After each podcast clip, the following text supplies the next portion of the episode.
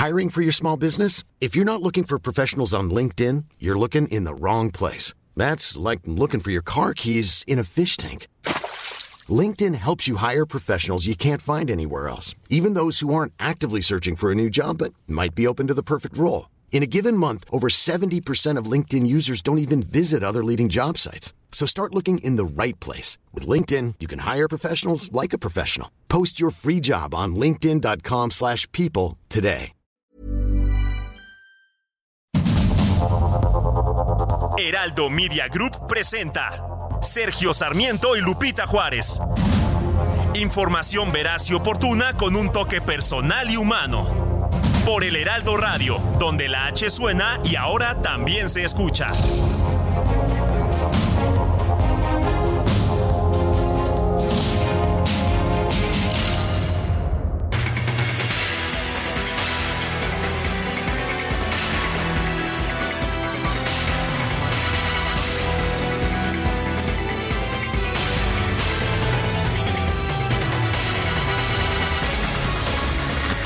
Son las 7 de la mañana en puntísimo y sí, hoy es viernes. Ustedes saben que en estos días siempre le traemos esa buena nueva.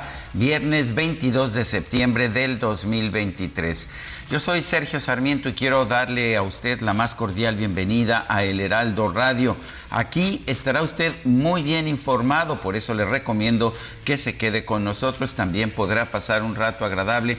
Nos gusta darle a usted el lado amable de la noticia siempre y cuando la noticia lo permita. Y no sé por dónde anda Guadalupe Juárez, ni quiero saber, pero sí sé que en la cabina del Heraldo de, de, México está nuestra compañera Itzel González, lista para acompañarnos esta mañana. Itzel, ¿cómo estás? Muy buenos días. Muy buenos días, Sergio Sarmiento, amigos del auditorio, bienvenidos a la información este viernes, como ya lo decías, 22 de septiembre del 2023. Por fin viernes, no cae viernes de quincena, pero por supuesto que tenemos toda la actitud para arrancar este fin de semana. Sergio Sarmiento, ¿desde dónde nos acompañas esta mañana? Yo aquí en la cabina de El Heraldo Radio, ¿y tú?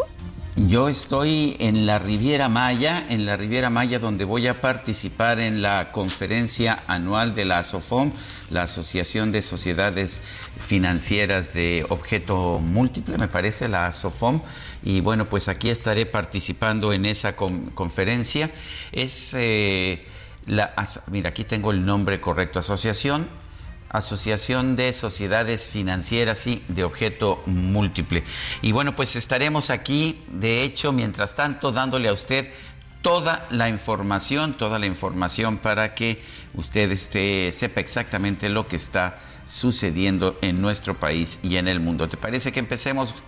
Comenzamos con toda la información. Adelante. Elementos de la Marina y de la Policía Estatal de Morelos llevaron a cabo un operativo en las instalaciones de la Fiscalía Especializada en Combate a la Corrupción del Estado. Los primeros reportes señalan que el objetivo era permitir que el vicefiscal Edgar Núñez Urquiza se instalara como encargado de despacho tras obtener una suspensión provisional. Un tribunal colegiado de Morelos determinó que una juez local violó el fuero constitucional del fiscal general del Estado, Uriel Carmona, al procesarlo por presuntos actos de tortura, por lo que podría quedar en libertad. Pues es la cuarta vez que un colegiado señala que estas órdenes de aprehensión en contra del fiscal general del Estado, Uriel Carmona, violan el fuero constitucional que tiene. La abogada del fiscal Carmona, Jazmín Sánchez, informó que las autoridades del penal del Altiplano ya fueron notificadas de la orden de liberación de su cliente para hacerles de su conocimiento que desde las 3 de la tarde el juzgado cuarto notificó al Ceferezo vía electrónica y estamos en espera. Se me hace extraño que vean la hora que es y pues no tenemos ninguna respuesta. ¿Qué les argumentan en la puerta? Nada. ya está notificado que tiene ya eh, esta posibilidad ya de seguir su proceso en libertad. Ya, ya el juzgado cuarto, le repito, envió la, la notificación vía correo electrónico desde las 3 de la tarde. ¿Y qué hora es? Díganme, por favor son las seis, llevan tres horas y, y nos tienen aquí, pues nada más en espera. Gustavo Aquiles Villaseñor, juez de control del Centro de Justicia Penal Federal del Reclusorio Norte, levantó la última medida cautelar de prisión preventiva impuesta al abogado Juan Collado, acusado de delincuencia organizada, lavado de dinero y delitos fiscales, por lo cual podrá enfrentar su proceso en libertad condicional. Antonio Pinedo, quien fungió como coordinador de comunicación social del gobierno de Chihuahua durante el mandato de Javier Corral, fue detenido en Ciudad Juárez por presunto uso ilegal de atribuciones y facultades. El diputado local de Hidalgo, Edgar Hernández Daño, del grupo parlamentario del PT fue detenido por posesión de armas, cartuchos y droga cuando se encontraba en su domicilio en el municipio de Izmiquilpan. La presidenta de la Suprema Corte de Justicia, Norma Piña, recibió este jueves al Grupo de Trabajo sobre Detención Arbitraria de la ONU. Advirtió que en México prevalecen prácticas como desapariciones forzadas, detenciones arbitrarias y abuso de la prisión preventiva oficiosa. La bancada del Partido Acción Nacional en el Congreso Capitalino informó que va a presentar una queja ante la Comisión de Derechos Humanos de la Ciudad de México por el caso de cuatro jóvenes de entre 18 y 19 años que fueron detenidas por quedarse dormidas en un vagón de la línea 3 del metro. La fiscal general de la Ciudad de México, Ernestina Godoy, notificó al presidente del Consejo Judicial Ciudadano, Jorge Nader Curi su determinación para someterse al proceso de ratificación en el cargo.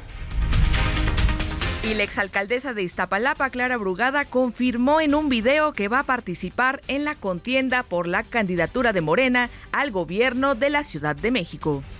El día de hoy quiero invitarlos, hacerles una invitación muy importante. Primero decirles que estoy lista para registrarme, para contender en esta ciudad y lograr ser la coordinadora de la cuarta transformación en la Ciudad de México en Morena. Los invito a todos los que han luchado desde siempre por los derechos humanos, por las causas de las mujeres, por el agua como bien público, por la salud universal para todas y todos. Luego de que el ex secretario de Seguridad Ciudadana, Omar García Harfuch, confirmó su intención de contender por el gobierno de la Ciudad de México, la diputada del PRI, Cintia López Castro, difundió un video acompañada por Clara Brugada en el que asegura que las mujeres ya aprendieron que lo guapo no resuelve nada. ¿Qué tal? Pues aquí estoy con mi querida amiga Clara Brugada en la cumbre de ONU Habitat. ¿Vienes a hablar de esta palabra? Voy a exponer la experiencia de las utopías, que es ahorita ya una experiencia internacional que se ha retomado. Yo vengo a hablar de la ley que hicimos de movilidad para bajar los 20 kilómetros por hora fuera de las escuelas. Y bueno, las dos andamos apuntadas para la ciudad. Lo importante es que quede una mujer y es tiempo de mujeres. Es tiempo de mujeres. Por su parte, el alcalde de Coajimalpa, Adrián Rubalcaba, informó que va a solicitar licencia a principios de octubre para participar en el proceso interno del Frente Amplio por México en la Ciudad de México. La titular de la Secretaría de Energía, Rocío Nale, confirmó que va a buscar la candidatura de Morena al gobierno de Veracruz. Durante su gira por Chiapas, la ex jefa de gobierno Claudia Sheinbaum lanzó un llamado a la unidad de su movimiento. Aprovechó para asegurar que ella no miente y tampoco plagia. Porque hoy es tiempo de unidad de nuestro movimiento. Ya pasaron las encuestas y ahora tenemos que caminar unidos. Como dice esa maravillosa consigna, el pueblo unido jamás será vencido. Y además de unirnos entre nosotros, estamos invitando a muchos más ciudadanos, hombres y mujeres de bien, que ya no están de acuerdo con el pasado y que quieren caminar con la cuarta transformación. La Comisión de Quejas del Instituto Nacional Electoral ordenó a la senadora del PAN, Xochitl Gálvez, eliminar de sus redes sociales los mensajes sobre su toma de protesta como responsable de la construcción del Frente Amplio por México, ya que podrían ser considerados actos anticipados de campaña la senadora Xochil Gálvez pues reiteró que no se va a oponer a la investigación de la Facultad de Ingeniería de la Universidad Nacional Autónoma de México sobre un presunto plagio en su trabajo de titulación. El personal de la Universidad del Valle de México en el campus Coyoacán desalojó a los alumnos luego de que se registró una riña entre dos estudiantes y se reportó la presencia de escoltas armados en el interior del plantel. ¿Cómo te sientes evacuada en peligro?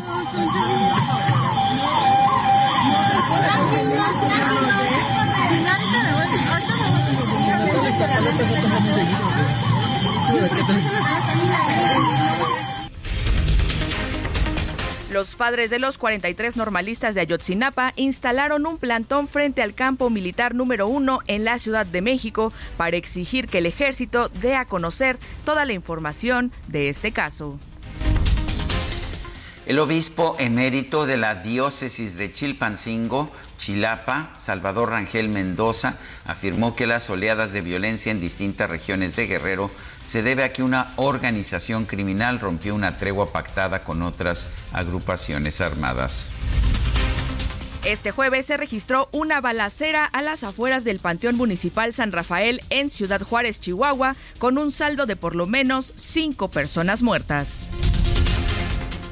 Fiscal general de Chihuahua, César Jauregui Moreno, denunció que la política migratoria nacional ha permitido el aumento de la extorsión y los secuestros de migrantes en Ciudad Juárez. El gobernador de Tamaulipas, Américo Villarreal, afirmó que en su estado no se ha presentado un aumento de migrantes que cruzan la frontera con los Estados Unidos como se ocurre en otras entidades. El subsecretario de Comercio Exterior Alejandro Encinas Nájera se reunió en la Ciudad de México con el representante comercial adjunto de los Estados Unidos, Jamie White, y el viceministro de Comercio Internacional de Canadá, Rob, Stewart, como parte de los trabajos del segundo diálogo PYME-TEMEC y durante su participación en la reunión de alto nivel sobre cobertura sanitaria universal, la canciller Alicia Bárcena aseguró que al concluir el gobierno del presidente López Obrador, México contará con una de las instituciones de salud pública más grandes del mundo. Escuchemos. Poder garantizar una cobertura sanitaria universal, pública y gratuita y el acceso, por cierto, a la salud a toda la población es un imperativo para México en el logro de un desarrollo sostenible con igualdad. Para ello, el gobierno del presidente Andrés Manuel López Obrador ha tomado varias medidas. Primero, la expansión de las capacidades públicas del Sistema Nacional de Salud, principalmente en atención médica, a fin de ampliar la oferta de servicios, recuperando el control de las compras públicas y dando acceso a medicamentos gratuitos a toda la población no asegurada. El presidente de los Estados Unidos, Joe Biden, anunció un nuevo paquete de ayuda militar para Ucrania por 325 millones de dólares. Y vámonos con información deportiva porque el piloto neerlandés de Fórmula 1, Max Verstappen, dominó la segunda práctica libre del Gran Premio de Japón. Su compañero de equipo, Sergio Checo Pérez, quedó en noveno lugar. Y los 49 de San Francisco se impusieron 30 puntos a 12 sobre los gigantes de Nueva York para obtener su tercer triunfo en la temporada 2023 de la NFL.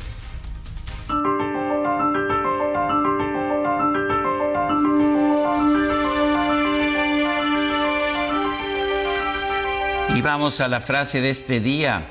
Fue en esos meses cuando incurrí por única vez, pero varias veces, en el plagio idiota que es el plagio textual, una vulgaridad indigna. Héctor Aguilar Camín en su novela Plagio.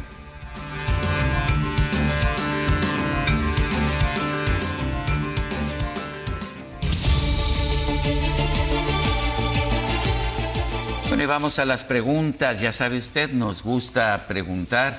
Ayer, por ejemplo, preguntamos en este espacio, ¿Piensa usted que la UNAM debe retirar el título de ingeniera a Xochitl Galvez por los plagios en su informe de titulación? Sí, nos dijo el 16%, no 77.1%, quién sabe, 6.9%. Recibimos 8.727 participaciones. La que sigue, por favor. Claro que sí, mi querido DJ Quique. Esta mañana ya coloqué en mi cuenta personal de X o Twitter, arroba Sergio Sarmiento, la siguiente pregunta. ¿Usted piensa que el fiscal Uriel Carmona de Morelos es culpable de las cuatro acusaciones que le han hecho?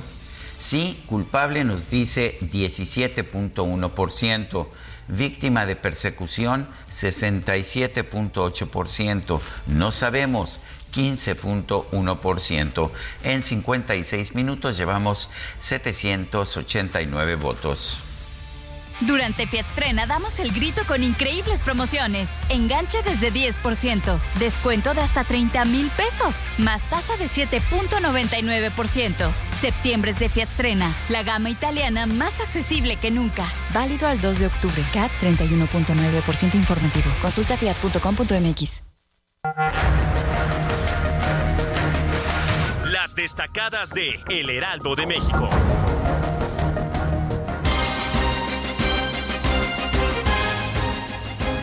Itzel González, a ver, cuéntanos cuáles son las destacadas del Heraldo de esta mañana. Así es, Sergio, muchísima información esta mañana que se publica a través del Heraldo de México. Recuerde en su puesto de periódicos favorito y también en heraldodemexico.com.mx. Toda la información que yo le doy en la mañana la puede consultar pues de manera más completa a través de la página o de la versión impresa. Ahora sí, vámonos rapidito con las destacadas. En primera plana, Andrés Manuel López Obrador reclama a ONU y a Estados Unidos apoyo para migrantes. Reprocha inacción ante los flujos. Por su parte, Claudia Sheinbaum pide ayuda y más visas de trabajo. País, diálogo nacional, Iglesia impulsa puentes de paz. El episcopado abordó temas como la seguridad. Ciudad de México, aspiración firme. Estoy lista para defender la cuarta transformación. Clara Brugada descarta bajarse de la contienda y llama a que se sumen a su causa. Estados, Chihuahua, colaborador de Javier Corral a la cárcel. Acusan a Antonio Pinedo de incurrir en corrupción. Orbe visita a Francia. Rey ofrece una alianza ambiental. Carlos III impulsa política sustentable en su visita a Francia. Meta Béisbol dan espaldarazo a su proyecto. Guillermo Murra, presidente del Consejo Directivo de la Liga Mexicana de Béisbol, informó que Horacio de la Vega fue reelegido para permanecer al frente como titular hasta el 2028. Y finalmente, en mercados, producto clave, suben las ventas por Barbie. Registra un crecimiento de 15% por la comercialización de la película y artículos relacionados.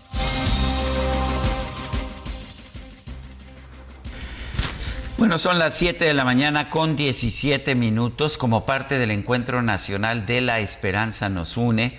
La coordinadora nacional de los comités de defensa de la 4T, Claudia Sheinbaum, firmó el segundo acuerdo de unidad de transformación.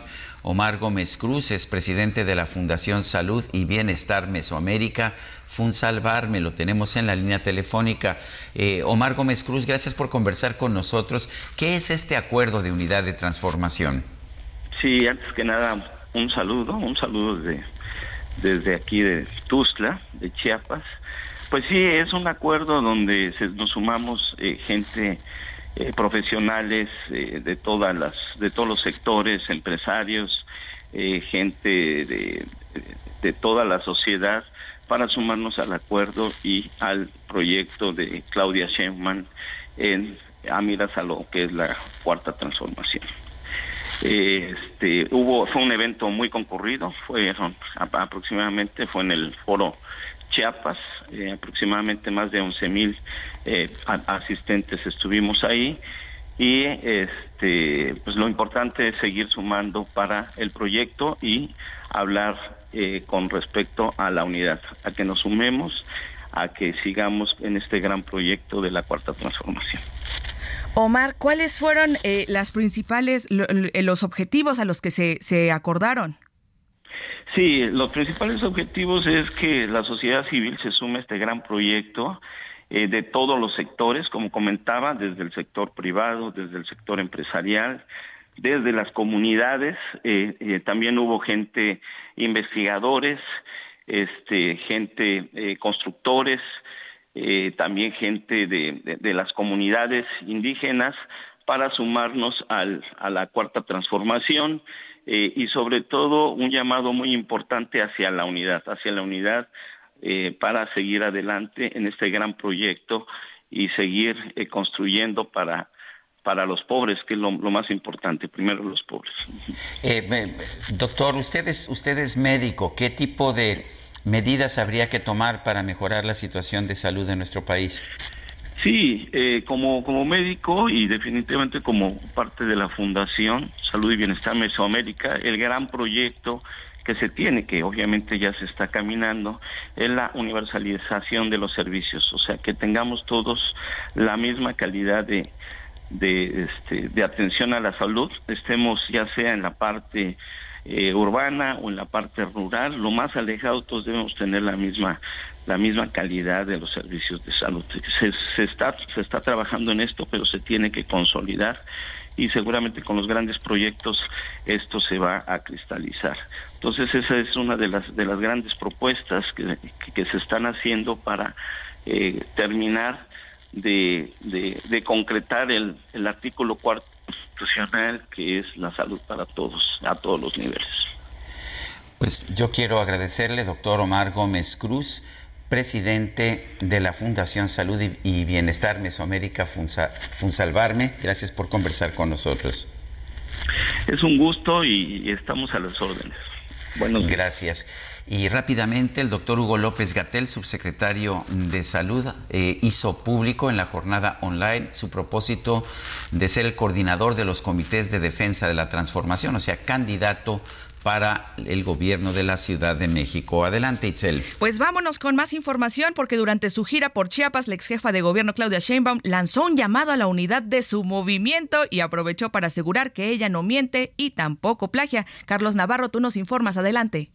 Buenos días, Itzel y Sergio. Les saludo con gusto a ustedes y al auditorio y comentarles que nosotros no plagiamos. Fue el mensaje que lanzó desde Tuxtla Gutiérrez, Chiapas, la coordinadora de la defensa de la transformación, Claudia Sheinbaum Pardo. En la reanudación de su gira por la unidad en la República Mexicana, la virtual candidata presidencial aseguró que tiene principios y los lleva en el corazón. Escuchemos. Y de mí, compañeros, compañeras, tengan la certeza. Llevo los principios llevo nuestras causas en el corazón.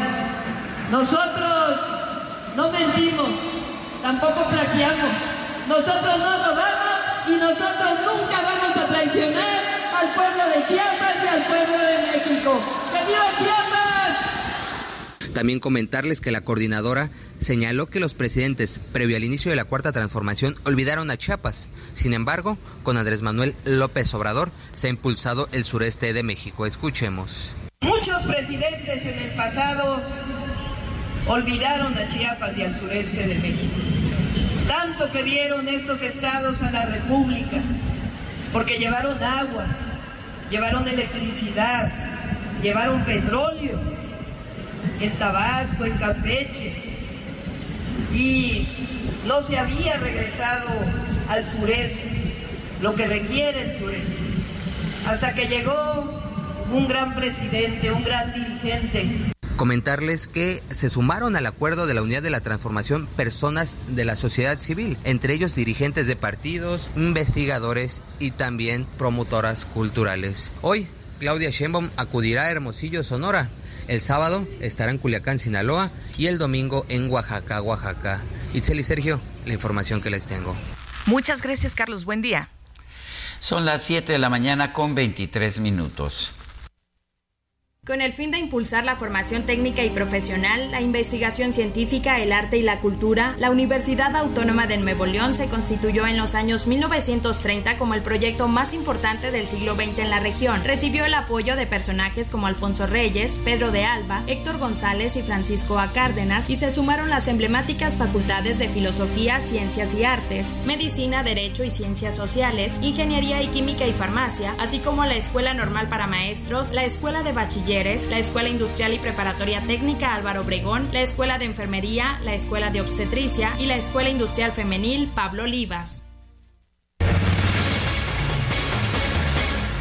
7 con 24, nuestro número de WhatsApp es el 55 2010 96 47. 55 2010 96 47. En X, antes Twitter, arroba Sergio y Lupita. Y le recomiendo también arroba Heraldo de México. Vamos a una pausa y regresamos.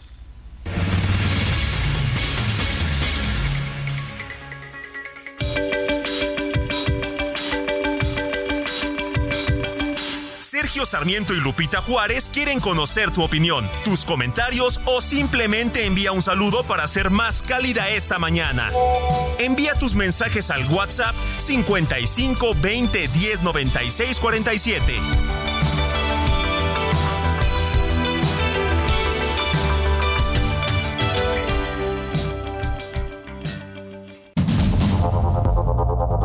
Continuamos con Sergio Sarmiento y Lupita Juárez por el Heraldo Radio.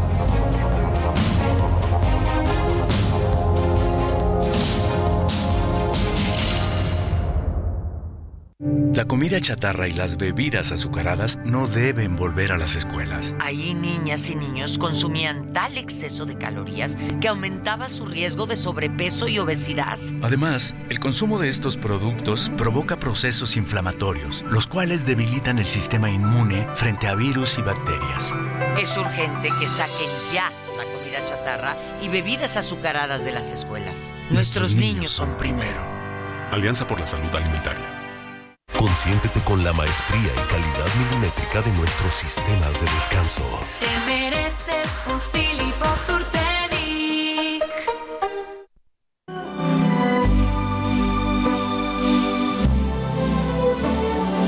Quando sono solo e sogno all'orizzonte mancano le parole.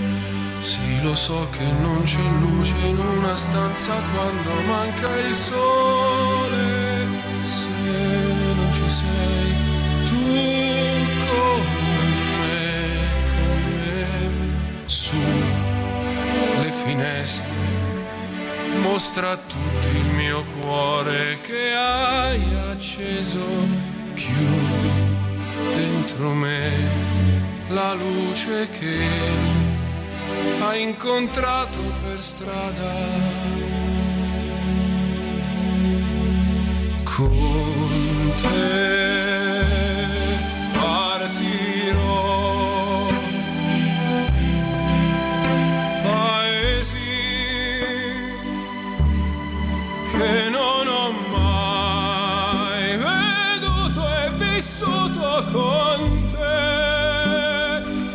Adesso sì li vivrò con te. Partiró, contigo partiré. Esta canción la interpreta el tenor italiano Andrea Bocelli, es original de Francesco Sartori y Lucio Quarantotto. Una gran canción, con ella participó en 1995 Bocelli en el Festival de San Remo allá en Italia, quedó en cuarto lugar, pero la canción se convirtió en un clásico y en la canción firma de Andrea Bocelli a partir de su primer álbum de ese año titulado precisamente Bocelli. ¿Te gusta, Itzel? Me gusta, mi querido Sergio. La verdad es que sí es un clásico de Andrea Bocelli. Yo preguntaba a la producción si podríamos dejar la canción completa. Me dijeron que no. DJ No, Kike no lo autorizó porque hay mucha No, está- información. Pero la verdad es que es una canción muy, muy bonita.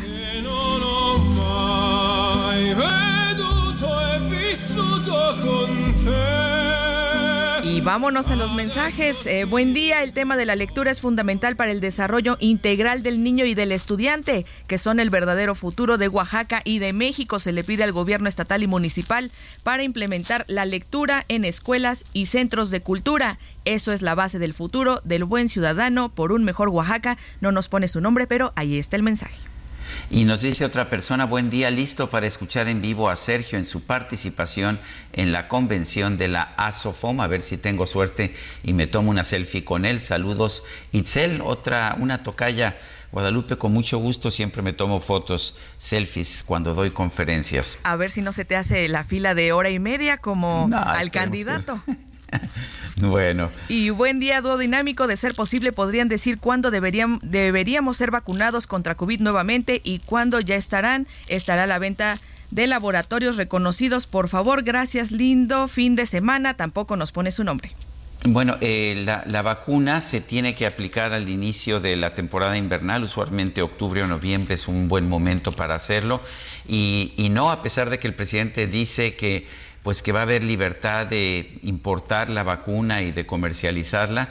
Eh, ¿Qué cree usted? COFEPRIS del subsecretario Hugo López Gatel hasta este momento se ha negado a dar un solo permiso una, un solo registro sanitario que permitiría su importación.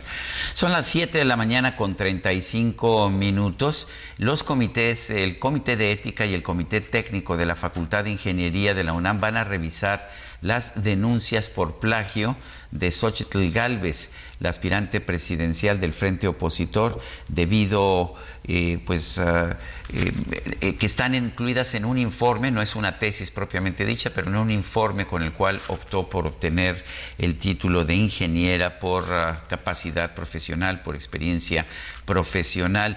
La revista Etcétera eh, que dirige Marco Levario Turcot, eh, se puso a examinar estas acusaciones de plagio. Había seis originales, encontró otras más. Eh, también hizo lo mismo, de hecho, con Delfina Gómez, con la tesis de Delfina Gómez, pero parece que eso no se politizó tanto y no se le prestó tanta atención. Pero en fin, estamos viendo que es bastante común. Ahí está el caso de Yasmín Esquivel, está el caso de Enrique Peña Nieto, pero Marco Levario Turcot, director de la revista, etcétera. Gracias por estar con nosotros. Me da un poco la impresión de que si uno de los míos plagia, entonces está muy bien, y le faltaron comillas nada más. En cambio, si uno de los enemigos plagia, entonces es, una, es un fraude, es un robo y es algo absolutamente inaceptable. ¿Qué opinas de eso, Marco? Itzel, eh, Sergio, muy buenos días.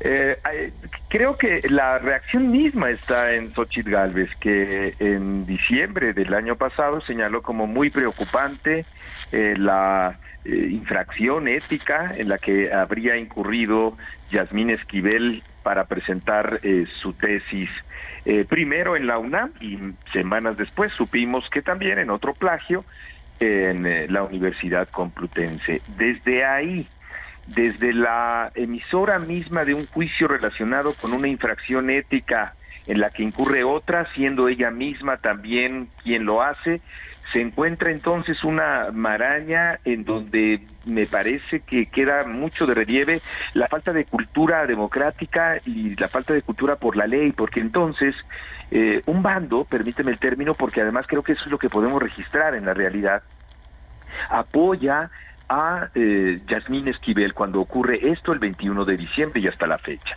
Y cuando se conoce también ahora y acepta, porque hay que decir que Xochitl Gálvez hasta este momento no ha desmentido ninguna de las 38, son 38 las eh, referencias que ella hace sin citar, ella le llama así, nosotros le llamamos plagio, a el informe de actividades que ella presenta no ha podido desmentir, pero también existe un polo simpatizante de ella que dice, con la mía no, eh, un poco me remite este asunto eh, mafioso, Sergio, de eh, con mis corruptos no, con los de los otros sí, y eso entorpece mucho el intercambio público.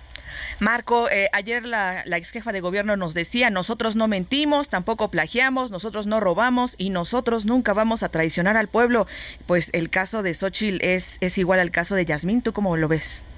al caso de Yasmín y al caso de Delfina Gómez, que nosotros hicimos una revelación y una investigación muy puntual eh, relacionada también con el título que ella presentó para obtener su tesis en el Tecnológico de Monterrey. Entonces creo que ahí es en donde se disputa, hay una disputa más eh, en proclamas, eh, política y propagandista que sustentada en los propios hechos, porque ella Claudia Sheinbaum, cuando habla de nosotros, ah, tendría que incorporar la defensa que ha hecho el gobierno federal y Morena de Yasmín Esquivel, que mm, por ley no debería de tener el cargo y ella lo sabe, por eso ha obstaculizado el fallo eh, de la UNAM y que la función de ella ha sido y esto también es un hecho palmario, votar siempre en favor de las iniciativas del presidente eh, que han llegado a controversia en la Suprema Corte de Justicia. Eh, recuerdo el, la, la, tesis de Yasmín Esquivel, era verbatim otra, copiada de otra tesis, por lo menos en un noventa y tantos por ciento. Decían que pues, solamente le faltó por uh, no copiar los agradecimientos, pero era impresionante cómo era una copia virtual, mientras que la, de su doctorado era alrededor de 45%, estaba plagiada, incluso plagió las notas, eh, diciendo comentarios de los autores originales como si fueran suyos, poniéndolos así. ¿Es de igual gravedad lo que tú has encontrado en la tesis de, de, perdón, de Xochitl Galvez? No, ahí eh, creo que vale la pena eh, dividir la respuesta en dos. Una, la que va a valorar y valoran los dictámenes eh, para salir los dictámenes de las comisiones de ética, es justamente valorar los grados eh, y con eso emiten su dictamen. De hecho, hay eh, algunas universidades que delimitan el 10% tras el 18, tras el 22% de, de este, este tipo de irregularidades para poder dictaminar un fallo. En ese sentido, y solo en ese sentido, desde luego que las diferencias en grados son mayores. Mayor la de Yasmín Esquivel que la de Xochitl Calves. Me parece, sin embargo, que junto con ello hay que señalar que la amiga eh, la esencia de esa infracción ética es similar. Te pongo un ejemplo. Justamente aludías tú a opiniones distintas a las de la autora, que sin embargo hace pasar como suyas en el caso de Yasmín Esquivel. En el caso de Xochitl Galvez, eh, que como has dicho, se trata de un informe y ella con eso también trata de distanciarse de esa infracción de ética, en ese informe que es de su experiencia, hace pasar como experiencias suyas las experiencias de estudiantes que, para presentar su titulación para obtener su, su titulación eh, expusieron eh, años antes a la presentación de la tesis del trabajo de Xochitl Galvez en Colombia, en Ecuador, en la Universidad Veracruzana y en el Instituto Politécnico Nacional, incluso anteponiendo el, yo, el, empleo de la primera persona del singular para hablar como experiencia propia, lo que en realidad ya se encontraba escrito como una experiencia ajena. En ese sentido, y solo en ese sentido me parece que esencialmente se trata de la misma infracción ética. Marco, eh, ¿qué piensas de la respuesta de Xochitl Galvez? ¿Ya has podido hablar directamente con ella? Sí, el día de ayer lo hice en la mañana y le decía a ella lo que les digo a ustedes. He encontrado tres, tres distintas Xochitl. La primera, la que aludió a esta revelación, como parte de una conjura del gobierno. Y si bien es cierto, esta ocurre eh, en el contexto de una maquinaria propagandista y oficialista en contra de eh, Xochitl Galvez, también es cierto que eh, ella eh, se encuentra obligada a dar una explicación en relación con esta información que no proviene, porque no es mi caso, de ningún tipo de confabulación. La segunda respuesta que ella dio, muy a su estilo, dijo, me apendejé eh, en un contexto en el que ella dice que no quiere que en su gabinete haya, disculpen ustedes, por favor, la audiencia también, los términos no son míos, eh, ni huevones, ni rateros, ni pendejos. Me apendejé. Luego, en tercer lugar, también en un contexto de machismo acendrado en nuestro país, eh, ella dice que le quieren quitar su carácter de indígena, su carácter de vendedora de gelatinas y también su carácter de, em, de ingeniera pues cuando eso no es lo que ocurre, es más, permítanme decirles a ustedes, se lo dije yo a ella ayer, eh, el fallo del comité eh, de ética no puede en modo alguno, aunque encontrara estas eh, irregularidades como irregularidades graves, retirarle ningún título, porque el actual reglamento de exámenes y titulación no puede ser aplicado es decir, no puede aplicarse de manera retroactiva a 2010, que fue cuando ella hace 13 años presentó ese informe, no va a ocurrir. Y que ella anteponga, esos también son términos de ella, como que tiene muchos huevos frente a una situación en la que pues lo que se han presentado son pruebas que ella misma ha aceptado en la primera Xochitl que, que les acabo de reseñar, eh, es, me parece, más arengar a, sus, sus simpatizantes que en las redes sociales. Entonces descalifican, y yo entiendo, estas son parte de las consecuencias, al emisor, que en este caso hemos sido, etcétera, y yo, pero que en modo alguno airean la conversación en el reconocimiento palmario, puntual, porque como han dicho ustedes, no solo fue etcétera, es también el país que empleó, nosotros hicimos una revisión manual eh, punto por punto. Y lo que hizo el país todavía, el periódico El País, fue utilizar un software especializado en donde encontró más irregularidades. Esos hechos contundentes, me parece, no conviene a nuestro intercambio público ni a ella misma, porque estas tres Xochitl no son eh, o, no representan, me parece, lo que una expectativa opositora podría presentar como para eh, pues plantearse como algo distinto a lo que actualmente nos gobierna. Marco Levario Turcot, director de la revista Etcétera, como siempre, gracias por conversar con nosotros. El agradecido soy yo, Sergio, les mando un abrazo, muy buenos días. Buenos días. Y seguimos con información porque un tribunal colegiado de Morelos determinó que una juez local violó el fuero constitucional del fiscal general del Estado, Uriel Carmona, al procesarlo por presuntos actos de tortura, por lo que podría quedar en libertad. Diana Martínez, tú nos informas.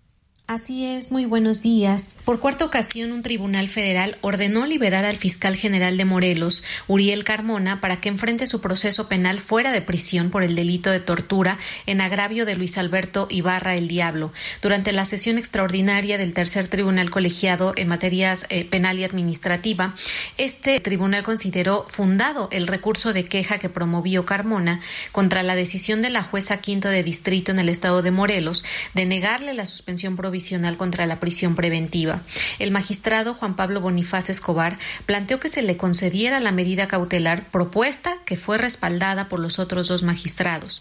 Carmona fue vinculado a proceso este martes por el delito de tortura en agravio de El Diablo y ese día se le impuso la prisión preventiva. El presidente Andrés Manuel López Obrador también acusó a varios ministros de proteger a Carmona. Hasta aquí mi reporte. Muchas gracias, Diana.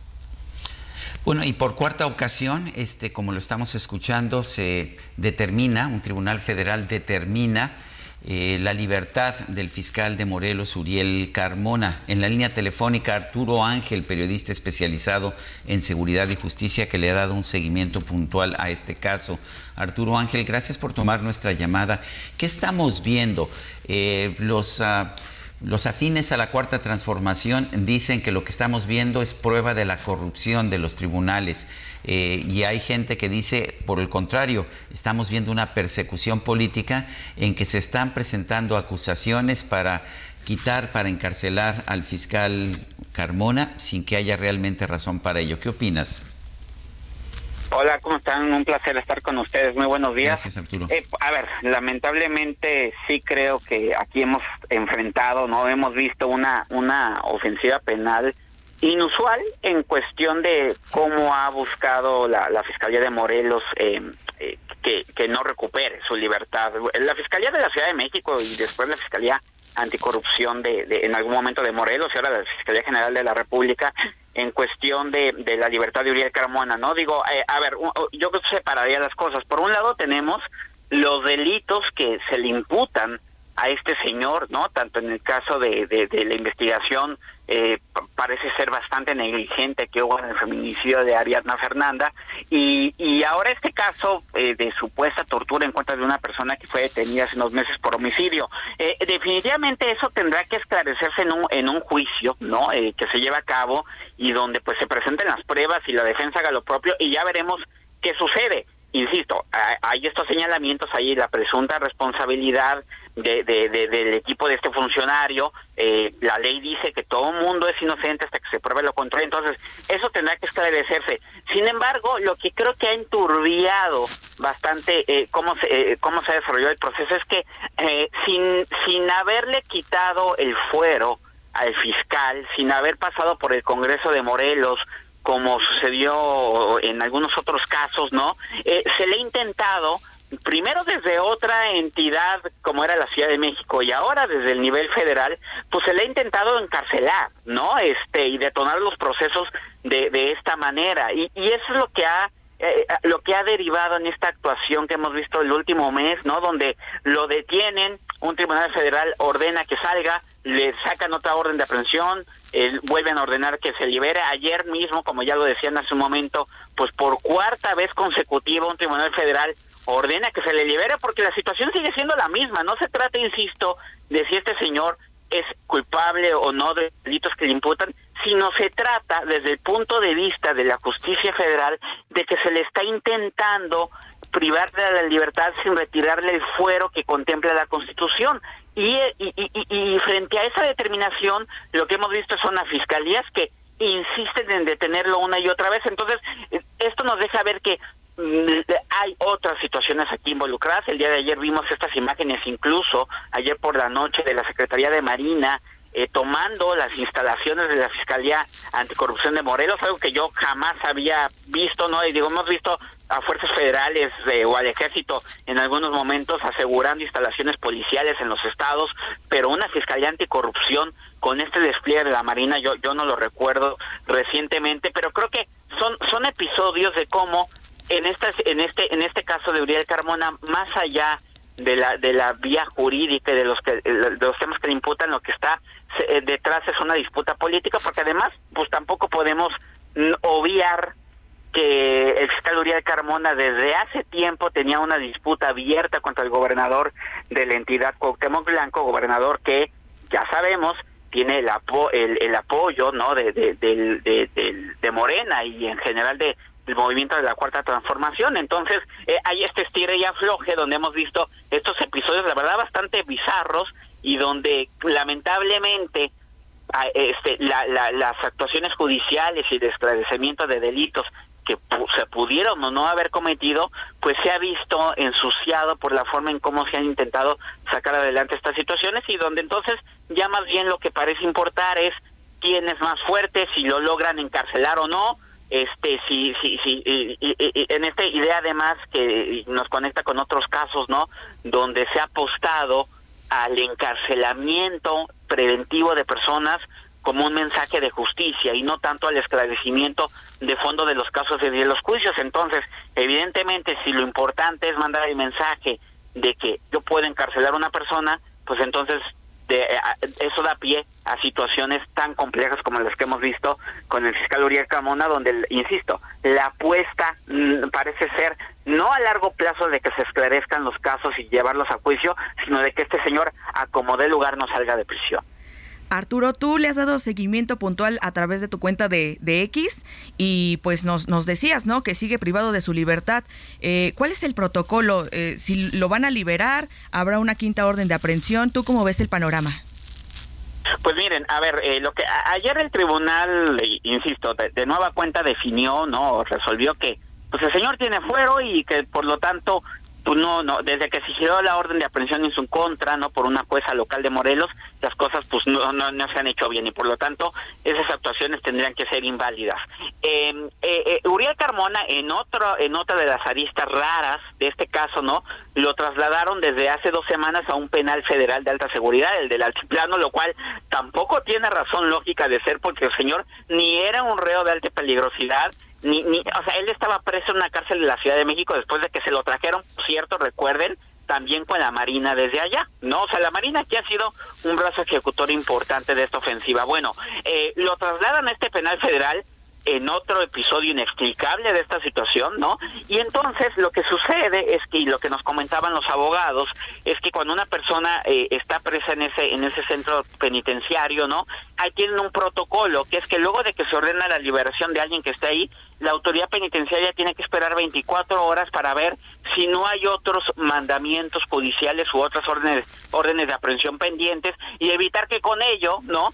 Se den liberaciones express y que luego cuando lleguen fiscales con otra orden resulta que la persona presa ya no está. Lo hemos visto en casos relevantísimos de personas del crimen organizado. Pero bueno, ahora tenemos a Uriel Carmón en este asunto, ¿no? Entonces, eh, está corriendo este plazo que a más tardar tendría que vencer a las 3 de la tarde, ¿no? Y, y, y llegada esa hora, pues ya no habría razón para que la administración del penal federal lo tenga retenido, a no ser que, y es lo que vamos a ver si sucede, aparece algún otro fiscal federal o de la Ciudad de México, de donde sea, con una orden de aprehensión nueva en contra de Miguel Carmona, lo cual tampoco ya sería muy sorprendente porque ya ya sería por enésima vez que esto ocurre, ha pasado en tres ocasiones anteriores, entonces estamos en ese impasse, vamos a ver qué sucede, digo, el tiempo está corriendo hasta ahora, no se ha cumplimentado otra orden, pero bueno, aún faltan varias, ah, varias horas. Y digo, uno supondría que lo que tiene que ocurrir es que salga, ya ya se ve muy complicado que, aparezca otra orden más, pero la verdad es que en este caso están sucediendo cosas que tan bizarras y que no habíamos visto antes que yo la verdad ya no me sorprendería que suceda cualquier cosa, ¿no? Y vamos a ver qué, qué, qué, es lo que sucede con Uriel Carmona en el transcurso de esta mañana. Arturo Ángel, gracias por conversar con nosotros. No, el gusto es mío, un saludo estar con ustedes, muy buenos días. Vamos a una pausa y regresamos. Itzel González y Sergio Sarmiento estamos en el Heraldo Radio.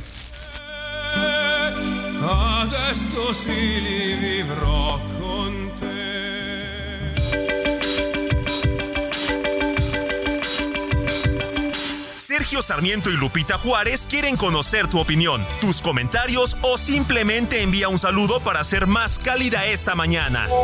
Envía tus mensajes al WhatsApp 55 20 10 96 47.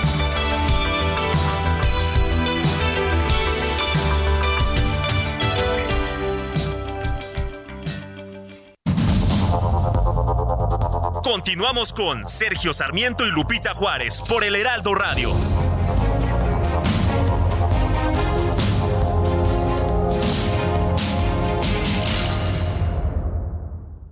La comida chatarra y las bebidas azucaradas no deben volver a las escuelas. Ahí niñas y niños consumían tal exceso de calorías que aumentaba su riesgo de sobrepeso y obesidad. Además, el consumo de estos productos provoca procesos inflamatorios, los cuales debilitan el sistema inmune frente a virus y bacterias. Es urgente que saquen ya la comida chatarra y bebidas azucaradas de las escuelas. Nuestros, niños son primero. Alianza por la Salud Alimentaria. Durante Fiatstrena damos el grito con increíbles promociones. Enganche desde 10%, descuento de hasta 30 mil pesos, más tasa de 7.99%. Septiembre es de Fiatstrena, la gama italiana más accesible que nunca. Válido al 2 de octubre. CAT 31.9% informativo. Consulta fiat.com.mx. El 22 de septiembre de 1951 nació en Inglaterra David Coverdale, músico y compositor británico que fue vocalista de la banda Deep Purple durante el periodo de 1973 a 1976 y posteriormente llegó a formar su propia banda llamada Whitesnake con la cual logró un gran éxito.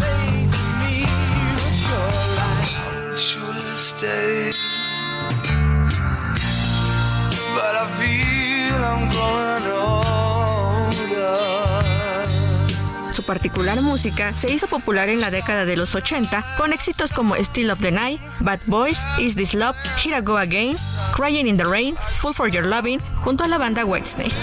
En septiembre del 2000 lanzó también su álbum solista titulado Into the Light. David Coverdale se caracteriza por su inigualable humor y aunque actualmente no se encuentra activo en los escenarios, se espera pronto su regreso.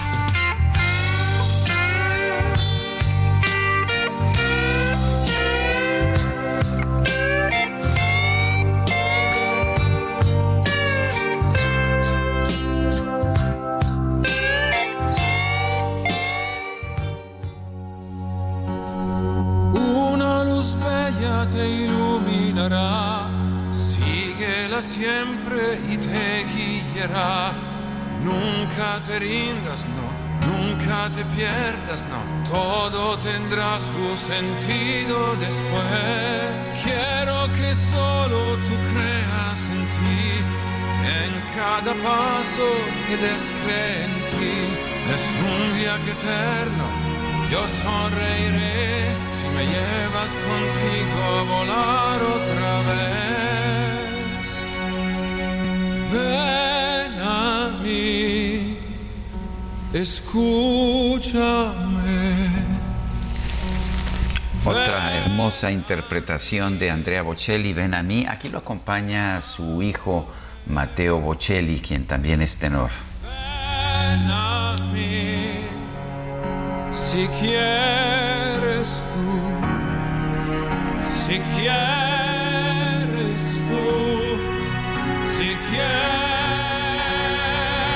palo, tal astilla, ¿no, Sergio? Eso dicen y bueno, me da mucho gusto.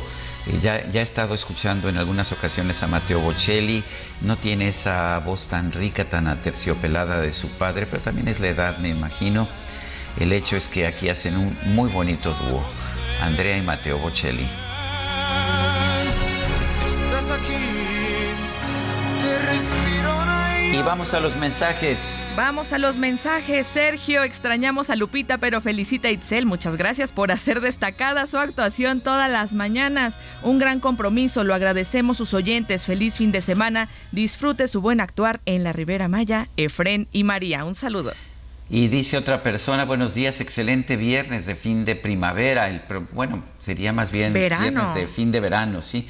El verano, de hecho, termina el verano el día de hoy, me imagino, ¿no?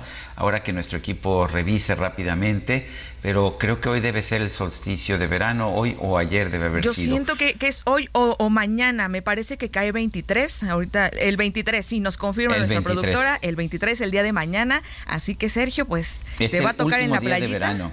El último día de verano. Bueno, dice, dice otra persona, excelente, ah, bueno, excelente viernes de fin de primavera o de fin de verano, le, le corrijo. El problema de nuestro querido México es que quien decide lo que es justicia o no es el gobierno en turno. Quien miente, quien comete graves faltas a los derechos humanos con impunidad es el gobierno en turno, es lo que dice José Luis Galván. Y buenos días, Sergio e Itzel. Hoy es el cumpleaños de Roxana Janet Coutinho Hernández, quien te escucha todos los días. Pues un abrazo, muchas felicidades. DJ Kike no está preparado para las mañanitas, pero ahí van los aplausos y las fanfarrias y el abrazo de parte de todo el equipo. Son las 8 de la mañana con 5 minutos, vámonos al clima. El pronóstico del tiempo con Sergio Sarmiento y Lupita Juárez.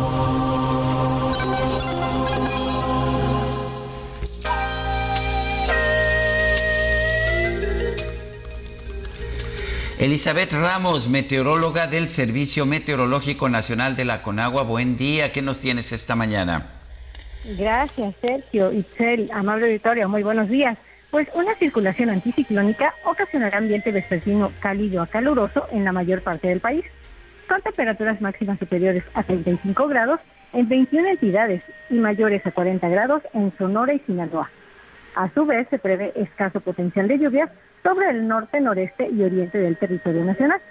Por otro lado, canales de baja presión aunados al ingreso de humedad producirán lluvias y chubascos sobre la península de Yucatán y estados del noroeste, occidente, sureste y zonas del centro del país, con lluvias puntuales fuertes en Veracruz, Guerrero, Oaxaca y Chiapas. Finalmente, para la Ciudad de México, se pronostica cielo medio nublado durante el día, una temperatura máxima de 27 a 29 grados con ambiente cálido, así como posibilidad de lluvias aisladas en el sur de la ciudad. Les comento que durante el fin de semana prevalecerán estas condiciones de ambiente vespertino cálido y bajo potencial de lluvias, así que les recomendamos mantenerse bien hidratados. Este es el pronóstico. Regresamos contigo, Sergio. Muchas gracias, Elizabeth Ramos. Buenos días. Y vámonos con el Químico Guerra. El Químico Guerra. Con Sergio Sarmiento y Lupita Juárez. Químico, muy buenos días. ¿Qué información nos tienes este viernes 22 de septiembre? Itzel, Sergio, les mando un saludo con una vista verdaderamente edificante de nuestro bello México. Estoy exactamente en la división entre el Océano Pacífico y el Mar de Cortés o Golfo de California. Estoy aquí, eh, pues, eh, en el impulso, en el tratar de eh, allanar el paso para un proyecto importantísimo para esta península de producción de hidrógeno verde, pero como almacén de energía. Fíjense que el hidrógeno siempre lo pensamos como eh, un combustible, ¿no? Ya sea a través de la combustión misma, como si fuera gasolina o diésel, una eh, combustión muy limpia, o a través de celdas. ¿Verdad? En donde el hidrógeno no se quema, sino que pasa a través de membranas de platino muy, muy eh, delgaditas que hacen que el hidrógeno suelte su electrón y se produzca electricidad sin quemar nada. Es como que un flujo, ¿verdad? Eh, imaginemos una caja negra donde por un lado está entrando el hidrógeno y por otro lado están saliendo electrones para alimentar un motor eléctrico. Pero hay una tercera aplicación del hidrógeno, Itzel y Sergio, y que es ah, eh, considerarlo como un almacén de energía, que se produzca, se tiene en una forma líquida, en grandes tanques, y está ahí disponible para cuando haya picos en las demandas, como sucede muy frecuentemente ahora aquí en Baja California Sur, donde la red es muy débil, no se hicieron las inversiones correspondientes durante décadas y además eh, se tiene una baja producción. Los apagones aquí son eh, del diario prácticamente todos los hoteles, fíjense más que aberración, tienen que estar usando plantas eh, de combustible, ¿verdad? De diésel para producir su propia electricidad, etcétera. Y el hidrógeno verde, ¿por qué es verde? Porque se produciría a partir de energías limpias como la fotovoltaica o la eh, eólica, en donde se usa la electricidad producida por estas dos fuentes en un electrolizador que separa el agua de mar ¿verdad? Ya desalinizada en hidrógeno y oxígeno. Y el hidrógeno se guardaría para eh, prevenir precisamente estos apagones, de tener un almacén de energía, el hidrógeno como almacenaje eh, de energía. Es algo que ha suscitado interés, estuve dando una serie de conferencias al respecto aquí y quería pues precisamente eh, compartir con ustedes este espectáculo que tengo ahorita frente a mí que edifica. Aquí son las 7 de la mañana, 7 y 10 de la mañana, está, acaba de salir el sol, así que estoy gozando este espectáculo de nuestro país, viendo el mar como esa fuente de hidrógeno que permitiría almacenar energía. Itzel y Sergio. No, pues envidia de la buena con esa vista y, y, estamos en tres usos horarios diferentes. Químico, tú estás 7.10 de la mañana aquí en Ciudad de México 8.10 y Sergio, ¿qué hora es? 9 y 10 aquí en Cancún, Quintana Roo. bueno, en la Riviera Maya porque estoy bastante lejos de Cancún. Ajá. bueno, tres horarios compartiendo con nuestro auditorio es algo fantástico. Así es. en el último día del verano, mi querido Químico Guerra, porque me dicen que mañana, de hecho muy tempranito, ya en la madrugada, eh, va a comenzar el otoño. A ver, por aquí tenía yo la información. A las 0 horas con 50 minutos comienza el verano, mañana. Exactamente, ya nos quedan las últimas horas del, del verano, pero este pues hay que gozarlo. Muy bien. Gracias. Gracias, Químico. Y vamos rápido, un recorrido por el país. Empezamos en Oaxaca con Karina García. Adelante.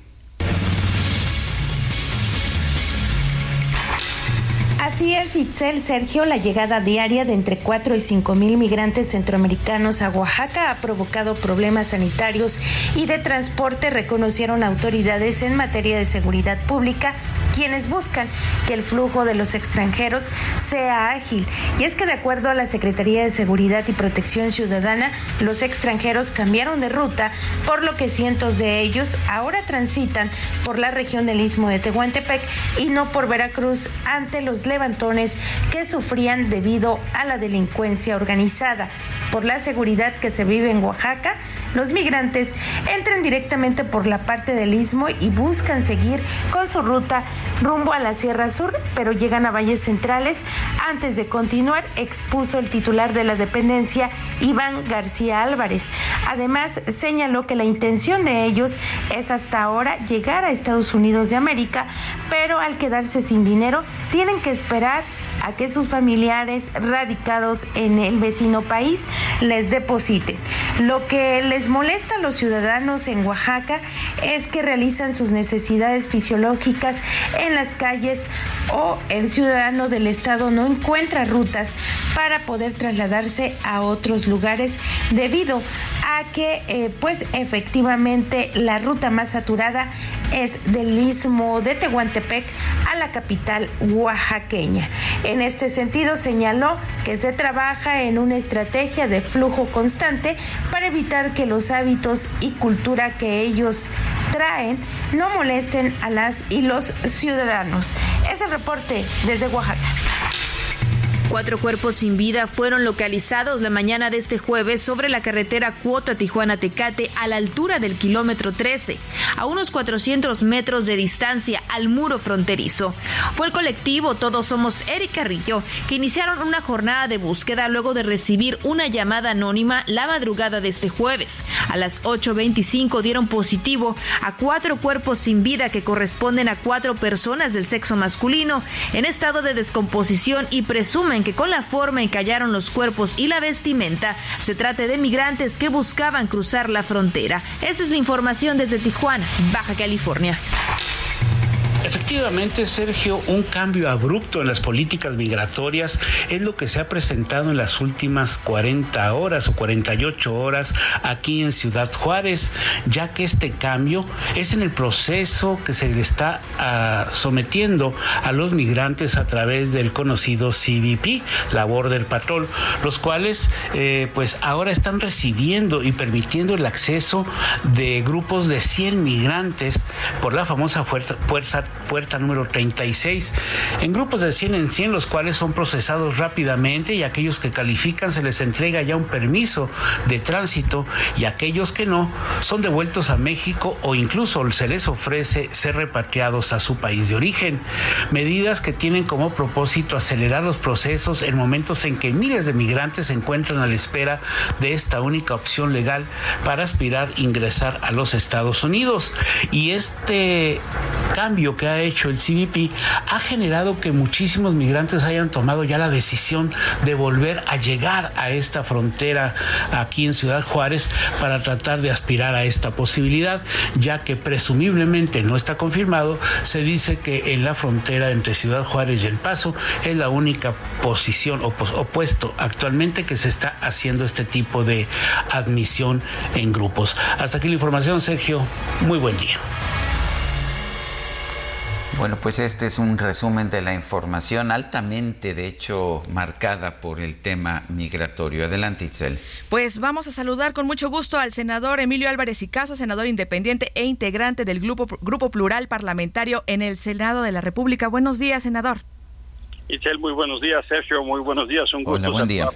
Senador, pues usted reveló que, eh, que, de acuerdo, que el titular del Instituto Nacional de Migración, Francisco Garduño, debería dejar su cargo o al menos pedir licencia, pues está vinculado al proceso por el delito del ejercicio indebido del servicio público. Es así. Sorprende que a casi seis meses Garduño siga en el cargo. Y eso solo se explica por dos razones. O no hay límite ético, o el presidente considera que Garduño tiene que seguir ahí a pesar de que murieron 40 personas. Pero el tema crítico es que las personas que quedaron heridas, 27 migrantes que incluso en el Senado atendimos, que tienen afectaciones, han sufrido algunos de ellos amputaciones o daños de por vida, no han recibido la reparación del daño. Nos dijo la Comisión Ejecutiva de Atención a Víctimas, la CEAP, que eso no se puede hacer, porque no sabe si migración o la Secretaría de Gobernación han aceptado la recomendación de la CNDH. Y en ese marco, Francisco Garduño solicita al juez de control, Víctor Mario Hernández Calderón, que lleve adelante una audiencia para ver la pertinencia de una solución, una solución alterna. ¿Qué quiere decir eso? Quiere decir que eh, Francisco Garduño es juez y parte, porque los migrantes saben que la aceptación de la reparación que ellos esperan depende de Garduño. Los migrantes saben que los trámites para que sus familiares les visiten en México dependen de Garduño.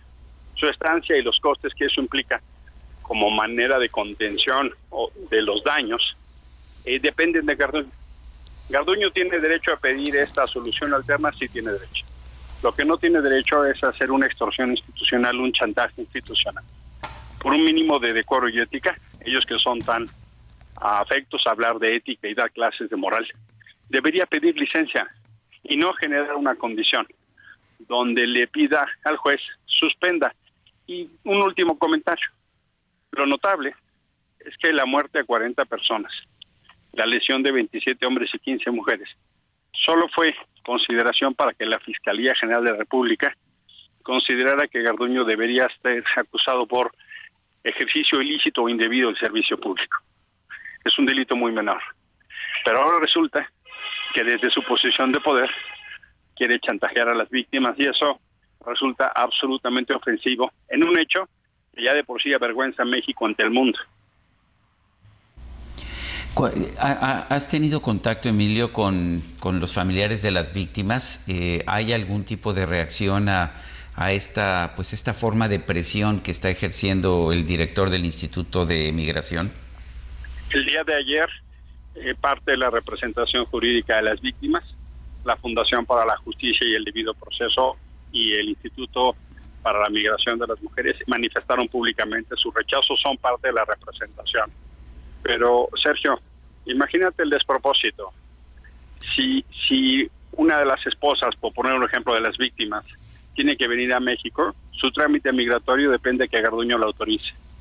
Es una condición ofensiva para buscar, pues esencialmente, un patente de impunidad, Sergio. Senador, tenemos un contraste mientras el presidente López Obrador en la arenga del, 15 de septiembre gritaba vivan los hermanos migrantes, pues la acusación de ejercicio ilícito del servicio público pues es suficiente tras lo ocurrido en Ciudad Juárez. Claro que no. Y de hecho uno se pregunta, ¿qué necesitaría el presidente para pedirle la renuncia a Garduño? La muerte de 40 migrantes no le parece suficiente. ¿Por qué el presidente permite eso? Yo desconozco qué le debe o qué se sabe, pero sé que Garduño es un colaborador de larga data de López Obrador. Pero un hecho de esta naturaleza no solo es profundamente vergonzoso, sino es, de hecho, constitutivo de un presunto delito. Eh, estamos teniendo una crisis migratoria de gran proporción, una crisis humanitaria mayor. Y en lugar de que Garduño o quien tuviera esa responsabilidad se entendiera y atendiera esto, está litigando su caso desde una posición ventajosa y con recurso público para evadir la justicia. O sea, a tu juicio, Emilio, eh, Garduño simplemente tiene que renunciar a su cargo. Sé que esto se hace en muchos países del mundo, no porque lo obligue la ley, sino por cuestiones de ética, pero ¿qué opinas tú? Mira, por supuesto que creía que por un mínimo de decoro, de responsabilidad, lo que le llaman valor civil o ética, él tendría que haber puesto su renuncia a disposición la muerte de los migrantes en Juárez no fue solo porque le cerraron la puerta. Es en realidad un crimen de Estado porque se tomaron muchas decisiones para que eso pasara. Eh, hay tres maneras para que Garduño deje el cargo. Una, que él renuncie, pero parece que el cinismo no tiene límite. Dos, que sus jefes le pidan la renuncia, la secretaria de Gobernación o López Obrador. Lejos de eso, dicen palabras bonitas, pero hacen exactamente lo contrario. Y tres, que se proceda a un juicio político. Pero ahí tenemos la dificultad que la mayoría legislativa de Morena lo protege y lo arropa. Tanto así que ni siquiera hemos logrado que ni la titular de la SEAP ni el titular del instituto vayan a comparecer al Senado. ¿Qué toca? Toca denunciarlo, toca hacerlo saber, toca pasar el costo social y toca facturarlo cuando vengan los cambios de gobierno, porque estas cosas te evidencian el tamaño real de quienes nos gobiernan. Pues senador Emilio Álvarez y Casa, muchas gracias por su tiempo y seguimos en contacto para ver si hay alguna modificación de este caso. Por supuesto que sí. Un fuerte abrazo, que tenga muy buen día. Igualmente, hasta luego. Yo lo que puedo decir, Itzel, es que en otros países del mundo, cuando hay una situación de esta naturaleza y hay una investigación, el titular renuncia, renuncia por cuestiones de dignidad y para no ser un obstáculo a los términos de esta investigación. En México no es así y más bien lo que ha ocurrido es que Francisco Garduño ha sido ratificado como director del Instituto Nacional de Migración. Y preocupante porque son 40 muertos y varios lesionados y pues apenas este sin, sin, sin sentencia sigue al frente de, del instituto, entonces pues es bastante preocupante. A través de redes sociales, la fiscal general de justicia de la Ciudad de México, Ernestina Godoy, confirmó que va a buscar la ratificación en su cargo. Cintia Stettin, adelante.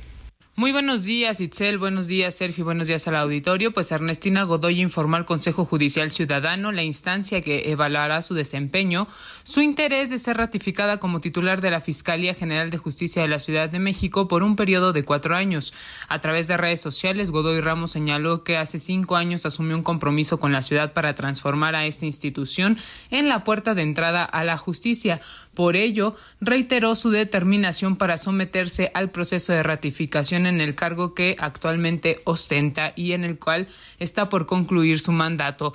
Comentarte que el Consejo Judicial Ciudadano pues es la instancia que evaluará su desempeño y eh, pues también eh, someterá a consideración su posible ratificación. Esto lo deberán hacer a más tardar en 30 días naturales.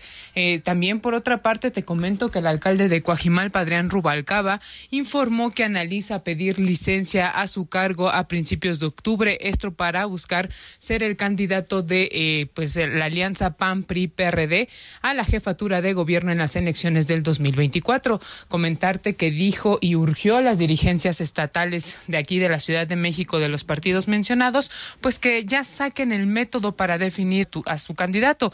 Asimismo dijo que el método debe ser democrático y no debe de haber por ningún motivo una designación eh, sin pasar por un proceso ciudadano o de democrático, como lo mencionaba. Es la información que tenemos hasta el momento. Muy buenos días, seguimos pendientes. Buenos días, Cintia Stettin. Son las 8 con 24. Nuestro número de WhatsApp 55 2010 96 47. Vamos a una pausa y regresamos en un momento más. Que solo tú creas en ti, en cada paso que des en ti. Es un viaje eterno, yo sonreiré si me llevas contigo a volar otra vez. Ven a mí.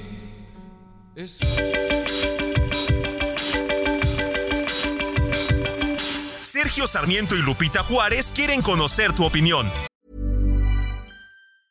Hey, it's Ryan Reynolds, and I'm here with Keith, co star of my upcoming film, If, only in theaters, May 17th. Do you want to tell people the big news?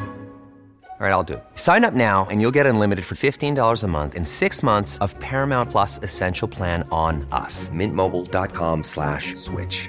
Upfront payment of $45 equivalent to $15 per month. Unlimited over 40 gigabytes per month. Face lower speeds. Videos at 480p. Active Mint customers by 531.24 get six months of Paramount Plus Essential Plan. Auto renews after six months. Offer ends May 31st, 2024. Separate Paramount Plus registration required. Terms and conditions apply if rated PG. Tus comentarios o simplemente envía un saludo para ser más cálida esta mañana. Envía tus mensajes al WhatsApp 55 20 10 96 47.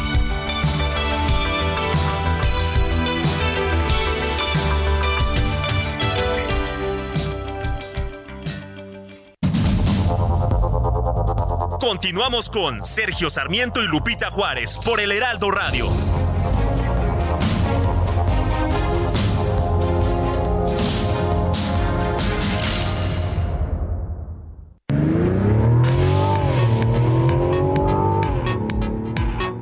El sistema iAptiv All-Wheel Drive del nuevo Mazda CX90 2024 es capaz de prever las condiciones en carretera gracias a sus sensores activos que supervisan la posición del acelerador, el ángulo de dirección y la presión del líquido de frenos puede detectar si está conduciendo en una carretera recta o en una superficie desigual y ajustar la potencia en consecuencia. Su sistema de control de torsión transfiere hasta un 50% la torsión de las ruedas traseras, funcionando de forma proactiva. Detecta la alerta antideslizante de la rueda delantera y cambios extraordinariamente pequeños que estabilizan el vehículo. No esperes más y conoce la fusión entre arte y tecnología con la nueva Mazda CX90 2024.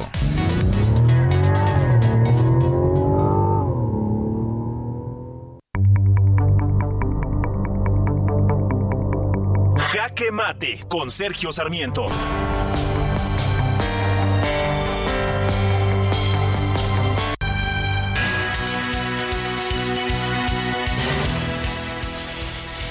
Cuatro ocasiones la Fiscalía de la Ciudad de México, la Fiscalía de Morelos o la Fiscalía General han presentado acusaciones en contra del fiscal de Morelos, Uriel Carmona, quien estaba realizando investigaciones por presuntos actos de corrupción en el gobierno de Cuauhtémoc Blanco en Morelos. Eh, nos dicen que estas acusaciones están bien fundamentadas cuatro veces, de hecho, eh, los tribunales colegiados las han rechazado porque han señalado que el fiscal de Morelos, como cualquier otro fiscal, tiene fuero mientras este no se le quite. Sin embargo, el Congreso de Morelos no ha ni siquiera tratado de hacerle un juicio político, un juicio de procedencia para quitarle este fuero. Mucho se dice que Uriel Carmona es responsable de alguna forma u otra del feminicidio de la joven Ariadna Fernanda López, quien ah, fue hallada muerta en la carretera México-Cuernavaca. Sabemos que que de hecho los hechos ocurrieron en la Ciudad de México y después su cuerpo fue hallado allá en Morelos. El problema de, cuestionar por esto al fiscal es que él se está basando en una, en una pericial, en un examen médico, en una necropsia que realizó, que realizó el equipo de, de medicina forense de la Fiscalía de Morelos. La propia Yasmín Herrera Soto, médica legista que participó en, este, en esta necropsia, ha señalado que eh, sí, tenía, sí tenía lesiones la víctima, pero no eran lesiones que hubieran podido causar la muerte. Eh, lo que señaló es eh, que existen lesiones que en su momento se mencionaron y que se encuentran descritas en los informes. Eran lesiones en extremidades superiores e inferiores, eran moretones, pero no lesiones que pudieran haber afectado los huesos ni provocado lesiones internas. No eran lesiones que pudieran provocar la muerte. Cuando se le preguntó a la médica legista Herrera Soto si podría haber error, ella respondió, no hay margen de error, esto es ciencia. En todo caso, los dictámenes periciales tienen que ser revisados técnica y científicamente. ¿Qué pasó con Ariadna Fernanda? La verdad es que no lo sabemos. Hay videos que muestran a uno de sus acompañantes cargándola, ya, ya sin movimiento exánime.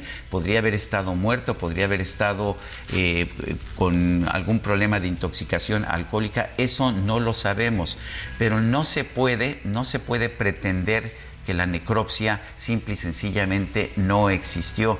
Si hay dudas sobre la fidelidad de la necropsia, se puede pedir otra necropsia, pero lo que no se puede hacer es violar la ley y simple y sencillamente detener al fiscal Uriel Carmona como si el fiscal hubiese sido responsable de estos hechos. Él tiene también que comportarse de conformidad con la ley.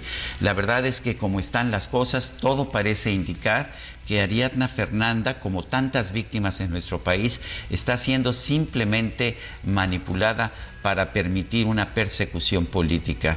El gobierno de Cuauhtémoc Blanco en Morelos se mostró muy molesto por estas investigaciones que, está, que estaba haciendo el fiscal y que en todo caso también tendrían que ser comprobadas, pero lo que hemos visto en su caso, en el caso del fiscal, cuatro acusaciones sin mucho sentido que han sido rechazadas las cuatro por tribunales colegiados. Esto nunca lo habíamos visto. Sí estamos presenciando una persecución política. Yo soy Sergio Sarmiento y lo invito a reflexionar.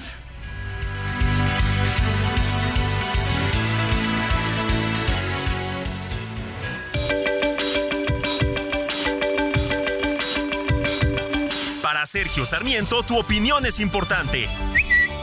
Escríbele a Twitter en arroba Sergio Sarmiento.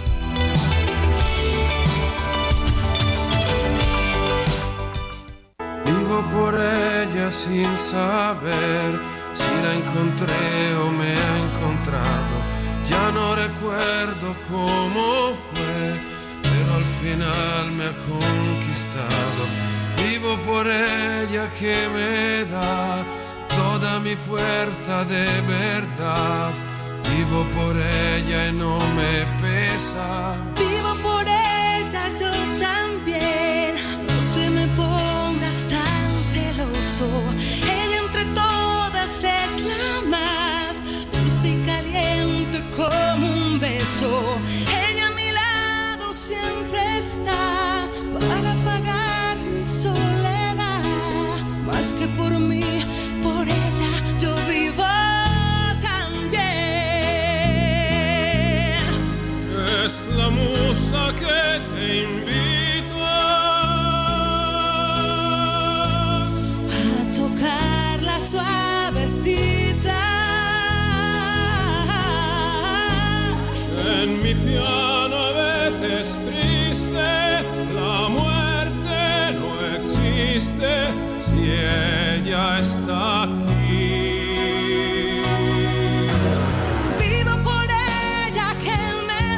Vivo por ella y Andrea Bocelli está acompañado por la cantante española Marta Sánchez. ¿Qué tal esta interpretación, Itzel? Un clásico, mi querido Sergio. Eh, esta canción era de la telenovela Vivo por Elena, estelarizada por Victoria Rufo y Saúl Lizazo. Yo me acuerdo, la producción se acuerda y te perdiste el show porque estábamos cantando, pero a, a pecho abierto, ¿verdad? Como brilla fuerte y por ella en propia piel. Si ella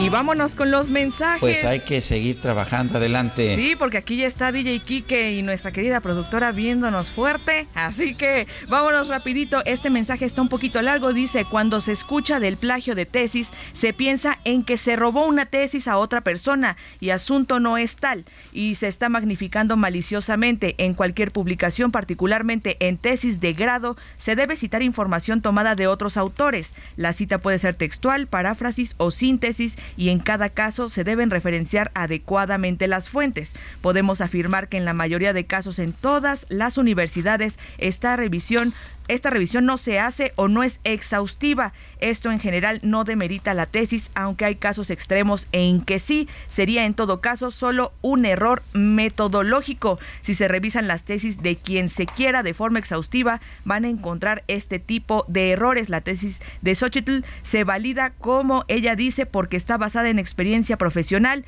Hay varias maneras de titularse. En todo caso, no sería problema de los titulados, sino de, de las universidades que se deberían sentar en la silla de los acusados por deficientes controles académicos. Los admiro y los saludo. Agustín Ramírez de Jalisco. Y me dice Carlos Hurtado, Sergio, creo que el entrevistado de la revista Etcétera se quedó corto en las diferencias entre los casos de Esquivel y Galvez. Yo he hecho dos tesis, una de licenciatura y una de doctorado, y esta última incluye un survey, una reseña. Además, he dirigido varias de licenciatura. En las formas alternativas a las tesis formales para recibirse, la línea entre opinión propia y la de otros es muy delgada. También a menudo es poco claro cuándo se requiere una cita o no. En mi opinión y experiencia, un examen riguroso es casi imposible. El caso de Esquivel es claramente distinto. El copiado literal de la mayoría de la tesis formal es un plagio para cualquiera que sepa cualquier cosa de esto y no tiene nada de malo no saber. En fin, eh, puntos de vista distintos sobre eh, el plagio de Yasmín Esquivel, el plagio de Xochitl Gálvez y me imagino que seguiremos discutiendo este tema. Pero hay otros temas también importantes. En 2022 México registró el 20% de los homicidios de periodistas a nivel mundial. En su libro Causa de muerte, cuestionar al poder, Alejandra Ibarra Chaul analiza el caso el caso de cuatro asesinatos de comunicadores. Alejandra Ibarra Chaul, periodista y escritora, está en la línea telefónica. Alejandra, gracias por tomar esta llamada. Cuéntanos de los casos que seleccionaste, por qué seleccionaste estos cuatro y cuéntanos del trabajo de investigación que hiciste. Hola Sergio, muchas gracias por la invitación y un saludo a tu auditorio. Eh, claro, sí, les cuento un poquito del libro. Son cuatro casos que llamo casos paradigmáticos, eh, en los que son cuatro periodistas locales que hacen un trabajo comunitario y cotidiano. Y lo que intento es eh, presentarle al lector a estos periodistas asesinados a través del trabajo que nos dejaron. Y es una, digamos, es un espectro desde periodistas más tradicionales o más reconocidos, como Javier Valdés Cárdenas en Sinaloa, hasta el caso de un policía municipal que a manera de, de, pasatiempo o en su tiempo libre hacía periodismo ciudadano a través de redes sociales. Los otros dos casos son el caso de Nevid Condés Jaramillo en el Estado de México, que tenía su medio a través de Facebook, y el caso de Samir Flores Soberanes, eh, periodista de una radio comunitaria en Morelos. y activista opositor al proyecto integral Morelos. Alejandra, eh, este texto pues es necesario para entender el incremento a la violencia en contra de los comunicadores. ¿Cuáles son los requisitos que tú propones en el libro para que un periodista sea vulnerable? Sí, Itzel, eh, un saludo y, gracias por, por, el espacio. Lo que yo propongo es que para que aumente la posibilidad de que un periodista sufra violencia letal, tiene que suceder una serie de condiciones. Eh, la primera es que el periodista o la periodista en cuestión sea un periodista local o periodista ciudadano, esto eh, que sea respetado y admirado por su comunidad, lo cual muchas veces hace que se conviertan en una especie de líderes sociales o de personas que convocan y que invitan a que el resto de la comunidad se involucre y participe en los temas públicos, que se posicionen ante un tema durante un momento en el cual el poder en el municipio esté atravesado un atravesando un momento de inestabilidad, es decir, que se esté disputando una candidatura, que se esté eh, peleando en la campaña, incluso que un capo del crimen organizado eh, haya sido arrestado, extraditado o asesinado, y entonces sus sucesores estén peleando eh, el liderazgo del cártel, ¿no? Entonces es en este momento cuando uno de estos periodistas, con mucha libertad editorial, se posiciona frente a un hecho que, que, que atañe al poder, que aumenta la posibilidad de violencia letal. ¿El hecho de que tengamos tantos homicidios de periodistas, Alejandra, es producto de, una omisión o de una política de Estado?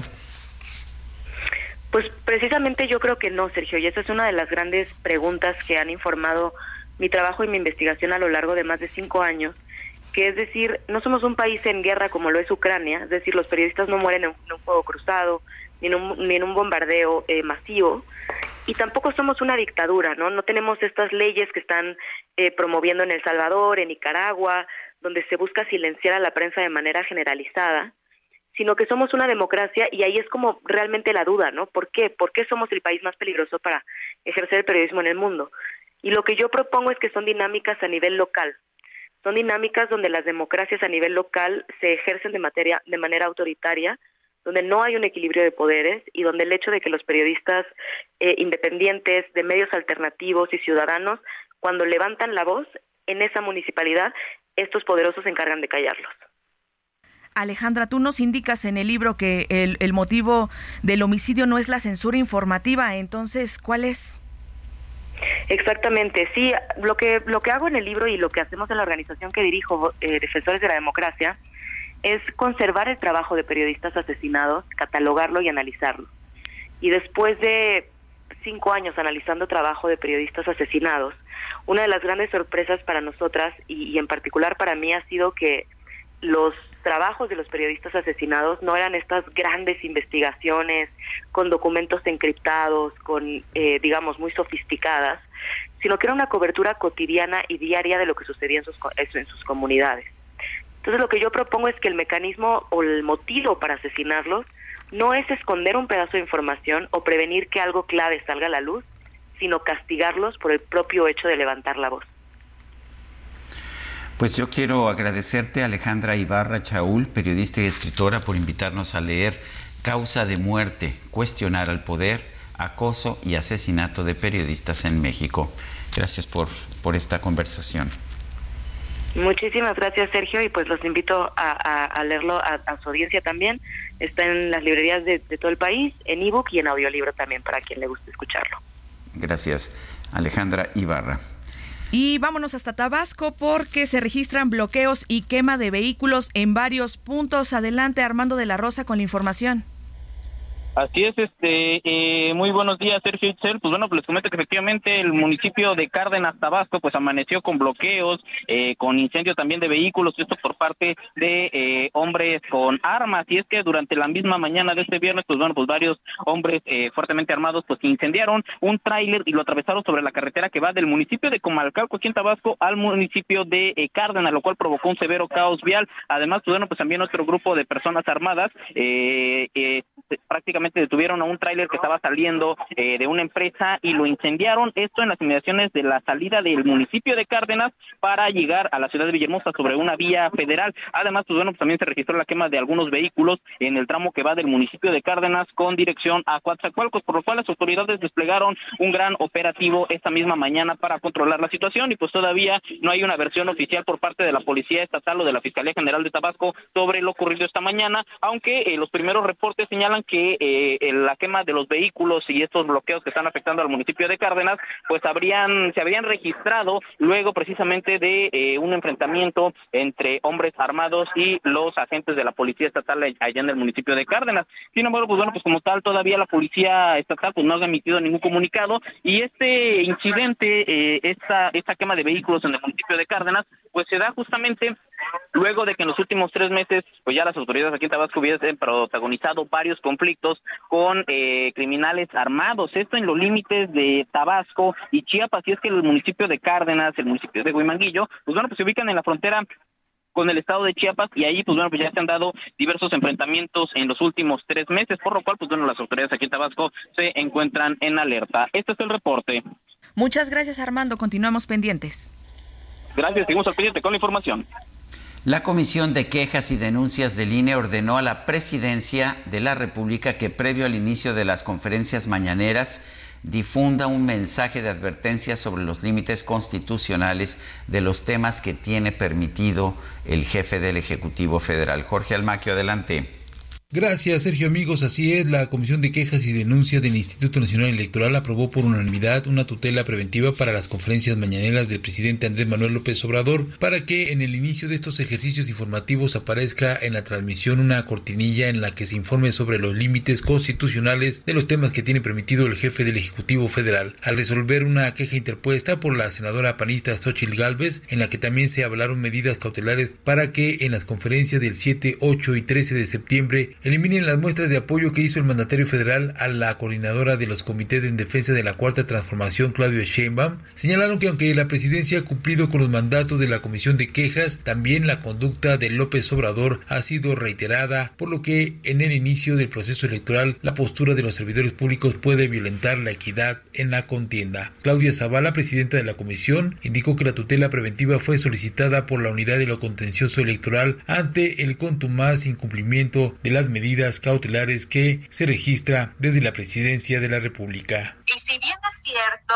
lo que se ha hecho es que se baja cuando se tiene la medida cautelar, también es cierto que hay una reiteración constante, sistematizada, en volver a hacer los pronunciamientos por parte del presidente de la República, a veces a favor de unas fuerzas políticas o de personas que están inmersas en procesos políticos o en contra. Y eso es lo que la Constitución prohíbe a las y los servidores públicos. El consejero Arturo Castillo citó el artículo 34 constitucional que, entre otras cosas, señala que la propaganda bajo cualquier modalidad de comunicación social que difundan como tal en los poderes públicos, los órganos autónomos, las dependencias y entidades de la administración pública y cualquier otro ente de los tres órdenes de gobierno deberán tener carácter institucional y fines informativos y educativos o de orientación social. En ningún caso esta propaganda incluirá nombres, imágenes, voces o símbolos que impliquen promoción personalizada de cualquier servidor público expresó que lo que se busca con esta medida tutelar es crear conciencia y disuadir a los actores políticos de incurrir en este tipo de acciones que provocarían actos irregulares. A partir de esta tutela preventiva, creemos, o parte de la idea, de que el conocimiento de la ley tendría que generar, uno, concientización de la importancia de,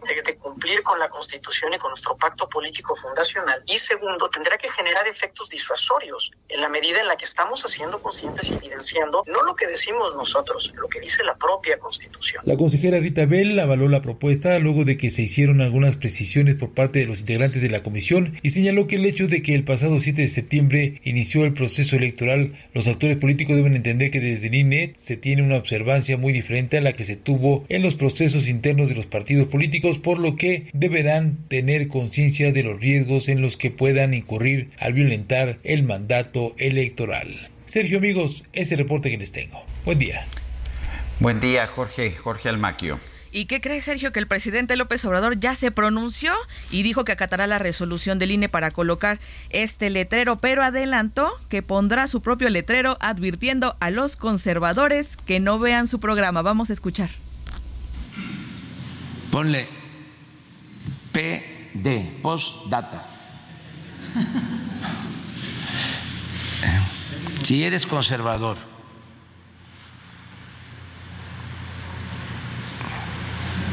y estás en contra de la transformación del país, porque quieres que regresen los fueros y los privilegios.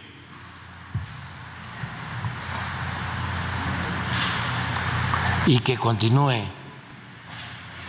la corrupción, el clasismo, el racismo y la discriminación.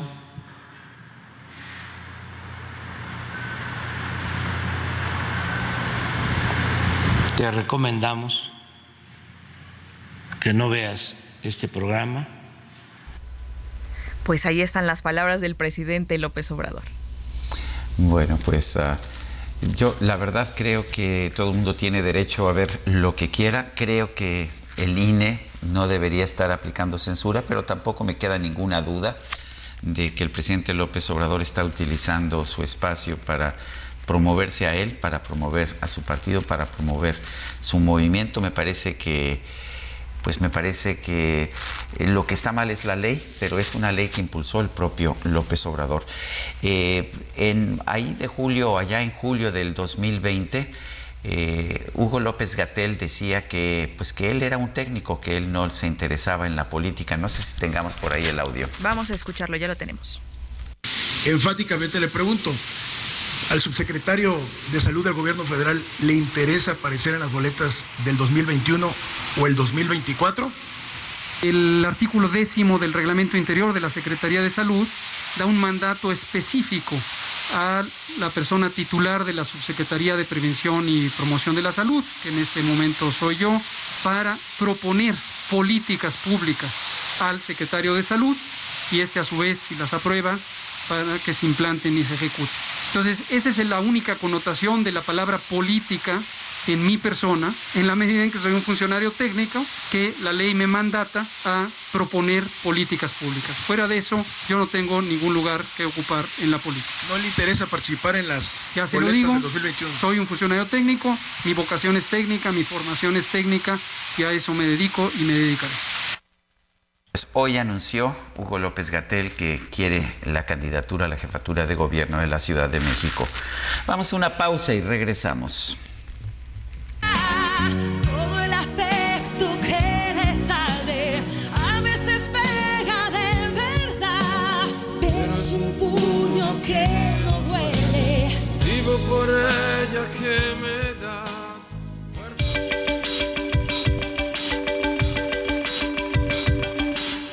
Sarmiento y Lupita Juárez quieren conocer tu opinión, tus comentarios o simplemente envía un saludo para ser más cálida esta mañana. Envía tus mensajes al WhatsApp 55 20 10 96 47.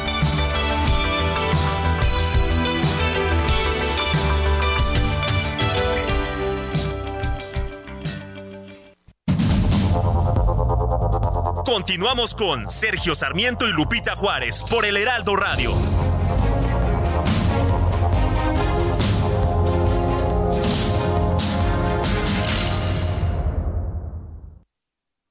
Con el fin de impulsar la formación técnica y profesional, la investigación científica, el arte y la cultura, la Universidad Autónoma de Nuevo León se constituyó en los años 1930 como el proyecto más importante del siglo XX en la región. Recibió el apoyo de personajes como Alfonso Reyes, Pedro de Alba, Héctor González y Francisco A. Cárdenas y se sumaron las emblemáticas facultades de Filosofía, Ciencias y Artes, Medicina, Derecho y Ciencias Sociales, Ingeniería y Química y Farmacia, así como la Escuela Normal para Maestros, la Escuela de Bachiller la Escuela Industrial y Preparatoria Técnica Álvaro Obregón, la Escuela de Enfermería, la Escuela de Obstetricia y la Escuela Industrial Femenil Pablo Olivas.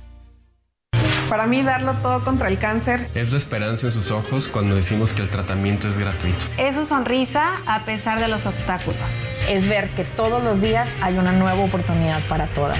En el gobierno de Nuevo Nuevo León lo damos todo contra el cáncer de mama. Nadie perderá el patrimonio por luchar contra esta enfermedad. Con la cobertura universal le brindamos seguridad y tranquilidad a todas las pacientes. El gobierno del Nuevo Nuevo León. En una sociedad productiva, los errores simplemente se corrigen. En una sociedad corrupta, quien los cometió se aferra a ellos. Esa es la diferencia entre Xochitl y la 4T. Transparentar para mejorar o aferrarse a los otros datos. Buen día, Sergio Eitzel, Rafael del Olmo, Ciudad de México.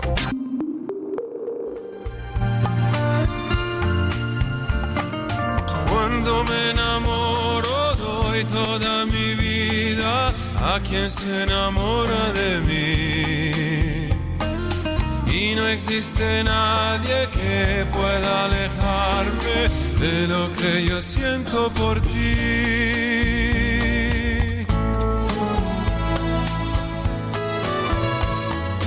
Dicen que no sabré buscarte flores,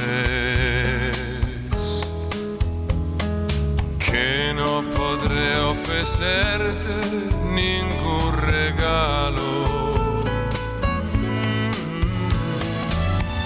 Cuando me enamoro, seguimos escuchando a Andrea Bocelli, este tenor italiano. Está cumpliendo años, nació el 22 de septiembre de 1958 y cumple, por lo tanto, 65. La mia ragazza sa Vamos a los mensajes. Vamos a los mensajes. Hola Sergio, buenos días. Soy seguidor de tu columna editorial desde hace algunos años. Me gustaría preguntarte cuál es tu opinión personal respecto a ti. ¿Cuál sería el modelo educativo que debería seguir México en los próximos 10 años? No nos pone su nombre. Bueno, para, para mí los modelos que tienen flexibilidad son los mejores los que están más descentralizados son los mejores. Un caso notable, por ejemplo, es el de Finlandia. ¿Y por qué? Porque en, los, en el mundo moderno hay que aprender a aprender. El conocimiento va cambiando constantemente, no se trata de de aprenderse de memoria la fecha de nacimiento de Benito Juárez, mucho menos de poner la fecha equivocada en los libros de texto. Eh, se trata de comprender el impacto de la historia y se trata de aprender matemáticas porque son un instrumento para seguir adelante, se trata de comprender las ciencias, pero esto se logra con un sistema descentralizado como el de Finlandia, a mi juicio. Y dice un saludo a Itzel y Sergio, los escucho de camino a Nextlalpan en el Estado de México para estar informada. Ingrid Poblan, un fuerte abrazo. Un fuerte abrazo y buen día. ¿Cómo se ve que los morenistas tienen dos varas para medir la justicia? Una muy grande para los contrarios y una inexistente para sus allegados. Por ejemplo, el caso del fiscal de Morelos encarcelado por una muerte que no ocurrió en su estado y el caso del señor Garduño por y los 40 migrantes muertos en su cargo, que si fuera una realidad, los ojos del mundo no nos pone tampoco su nombre. Son las nueve con cuatro minutos y vamos con Mónica Reyes. Mónica, ¿qué nos tienes esta mañana? ¿Cómo estás, Sergio? Muy Hola. buenos días. Hola, feliz de escuchar a Andrea Bocelli y todo este Ya ves. programa. Gracias. Te la pusimos a ti. Lo sé, lo sé, muchas gracias. Bueno, pues muy buenos días, Itzel, Sergio, amigos del Heraldo Radio. Yo les quiero decir que están a un paso, sí, a un paso de conseguir eso que tanto quieren, con ayuda de un crédito personal Citibanamex, y claro que se puede lograr. Si tú ya recibiste la invitación, aprovecha y solicita tu crédito en minutos desde la app Citibanamex Móvil, Bancanet o también puedes acudir a una sucursal. Además, por promoción, no pagas comisión por apertura. Así es que yo te recomiendo que elijas el plazo que más te convenga con una tasa de interés anual fija preferencial. No dejes, de verdad, no dejes pasar esta oportunidad. Los requisitos y CAT están en citibanamex.com. Ahora sí regreso con ustedes. Buen fin de semana y a seguirnos deleitando. Gracias, Mónica. Y vamos con información porque ante la propuesta de Morena de reducir el presupuesto al Poder Judicial, la presidenta de la Suprema Corte de Justicia de la Nación, Norma Piña, advirtió que se puede detener la consolidación del sistema penal acusatorio. Diana Martínez, tú nos informas. Así es, muy buenos días. Ante integrantes del Grupo de Trabajo de la Organización de las Naciones Unidas sobre Detención Arbitraria, la ministra presidenta Norma Piña aseguró que una disminución presupuestal al Poder Judicial de la Federación detendría la consolidación efectiva del sistema penal acusatorio e impediría al Instituto Federal de la Defensoría Pública seguir representando de manera gratuita a las personas más vulnerables. Piña señaló que enfrentan retos adicionales relacionados con la efectiva garantía de la independencia judicial en México, particularmente en lo relativo a la adecuada y suficiente asignación presupuestaria indispensable para atender el incremento continuo en la demanda de justicia federal que se ha registrado en los últimos cinco años. Piña dijo que México está lejos de erradicar las detenciones arbitrarias, pues los datos revelan el aumento de desapariciones forzadas y la persistencia de violaciones fundamentales al debido proceso en las detenciones, incluyendo las prácticas de tortura. Señaló también el abuso de la prisión preventiva oficiosa, así como la existencia de políticas y prácticas centradas en las detenciones indebidas de migrantes. Hasta aquí mi reporte. Gracias, Diana. Buenos días. El presidente López Obrador se reunió con gobernadores de Morena en Palacio Nacional. Ahí acordaron intensificar la búsqueda de personas desaparecidas en todo el país. Daniel Pastrana es periodista y directora de Pie de Página y bueno, pues está en la línea telefónica. Daniela Pastrana, gracias por conversar con nosotros. Sí, buenos días, Sergio.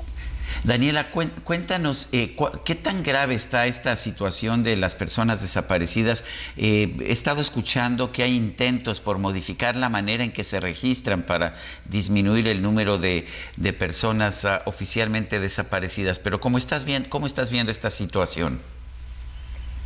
Bueno, el tema de, las desapariciones es un tema que no ha sido totalmente, no, ha sido atendido quizá con la intención, con la que, con la fuerza con la que tendría que haberse atendido. Al inicio de la administración parecía que iba a haber como un esfuerzo muchísimo mayor que el que se ha hecho para atender esto. Es un tema que sigue ocurriendo, o sea, no es una cosa que solo esté en el pasado, es algo que sigue ocurriendo y que eh, en realidad hay un sistema que se ha ido construyendo o que se construyó en algún momento el de identificación forense con el acompañamiento de muchas víctimas que no ha estado dando o, que no ha ido avanzando con la, la, rapidez con la que se hubiera esperado.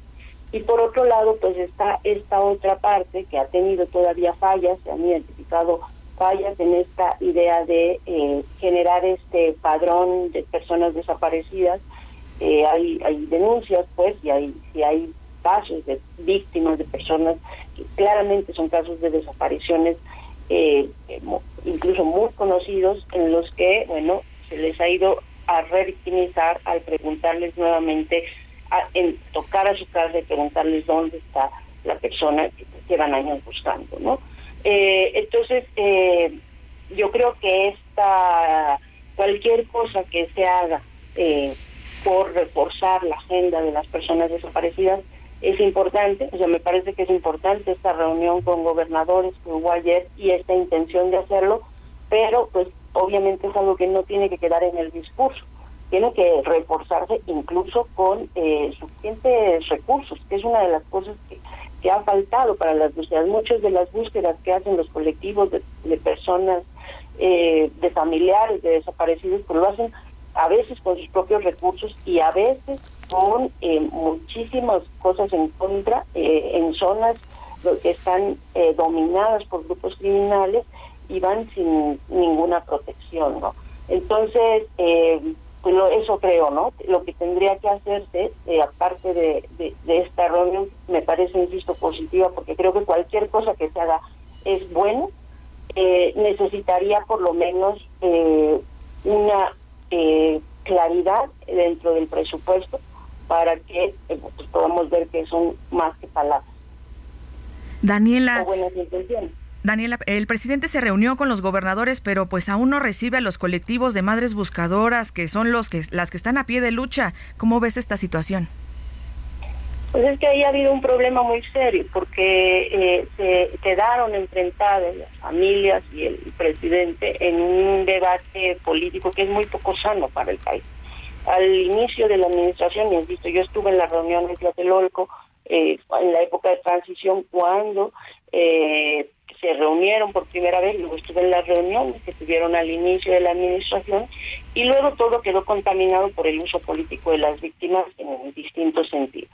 Entonces eso ha sido muy lamentable. Hace muy poco tiempo, hace un par de semanas, hubo una reunión eh, promovida por embajadores, eh, por las agencias de la ONU, por Serapaz y por funcionarios del gobierno con colectivos de víctimas intentando resarcir esto. Dijeron cosas importantes, yo no estoy autorizada para decirlas, pero eh, sí eh, se han intentado hacer como retomar esa relación que se había roto por unos por cosas que deben ser ajenas. O sea el tema de los partidos políticos no tiene que estar involucrado en el tema de las víctimas porque pues las, las personas que están buscando a sus familias no les importa de qué color son los funcionarios que están a cargo, ni, los ministerios públicos, ni los gobernadores, les importa encontrar a sus familiares y para el nivel de tragedia que implica eh, el tema de las desapariciones en México, estamos hablando de más de 100.000 desapariciones, no obviamente no todas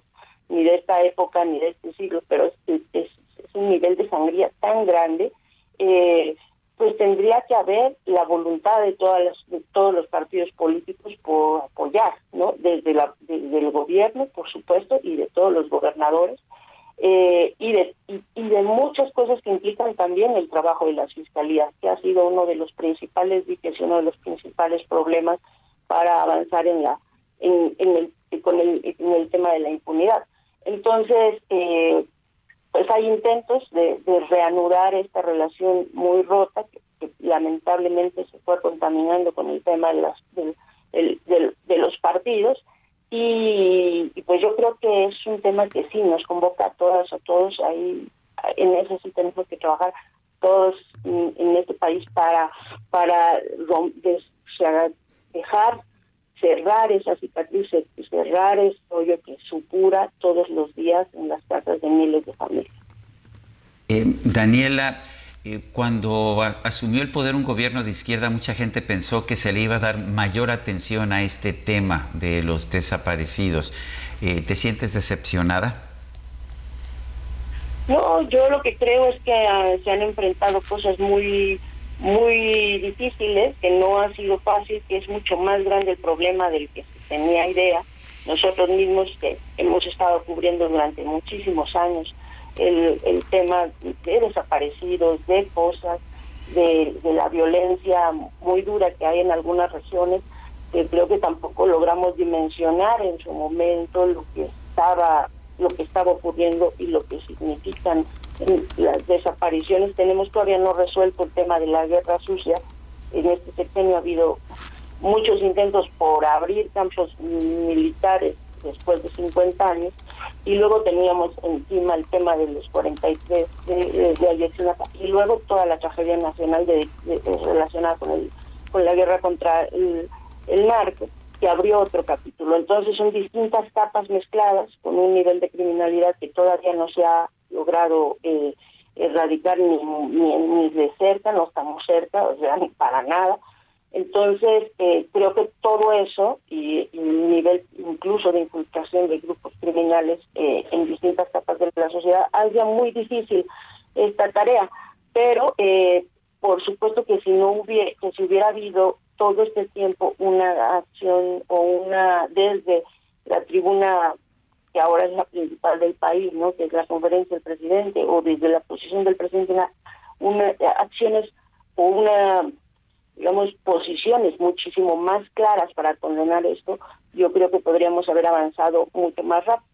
Tuvimos una pandemia y muchísimas otras cosas. Yo no quiero evaluar bien o mal porque no me interesa agregar más, más este, acidez a este, insisto, muy lamentable eh, eh, componente político en el tema de las víctimas de desapariciones. Eh, creo que sí se podía haber hecho más, creo que no ha sido el tema principal de la agenda, pero eh, también creo que las situaciones eh, no eran, no han sido para nada sencillas en ese tema y que es una buena cosa que se estén, que se esté trabajando. Hay cosas que sí se han hecho bien dentro de ese tema, eh, creo que la Secretaría de Gobernación ha hecho el trabajo con lo que puede y con todo en contra, incluso el ejército. Eh, y creo que mucho se ha avanzado pues por el empuje de los colectivos de víctimas, que son finalmente los que los que no han dejado para nada esa agenda. Daniela Pastrana, periodista, directora de Pie de Página, gracias por conversar con nosotros. No, al contrario, muchísimas gracias. Hasta luego, buenos días. Y vamos con mi compañera Fernanda García porque el clero hizo un llamado a tomar medidas en contra de la violencia en nuestro país. Adelante, Fernanda. Sergio Itzel, un saludo a ustedes a su auditorio. Pues el día de ayer, la Conferencia del Episcopado Mexicano, la Conferencia de Superiores Mayores de México, la Dimensión Episcopal para los Laicos y la Provincia Mexicana de la Compañía de Jesús hicieron un llamado para reunirse a integrantes de diferentes organizaciones civiles, campesinos, indígenas, migrantes y a los ciudadanos comprometidos para realizar el Diálogo Nacional por la Paz, en el cual se discutieron temas de seguridad y justicia que albergan en el país.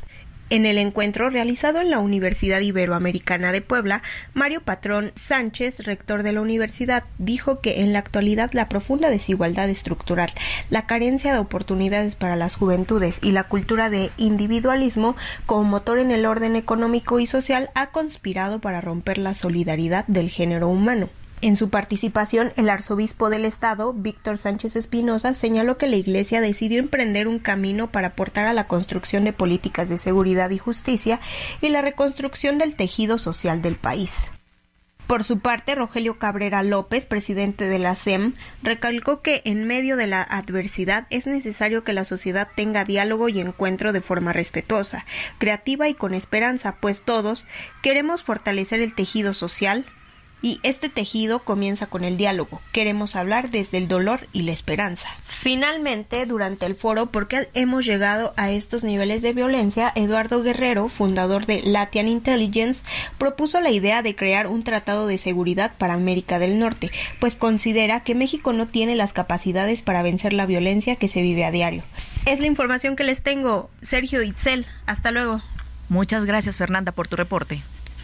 Este jueves comenzó el diálogo nacional por la paz y participantes Monseñor Ramón Castro Castro, obispo de Cuernavaca y secretario general de la Conferencia del Episcopado Mexicano. Monseñor Castro, gracias por tomar nuestra llamada.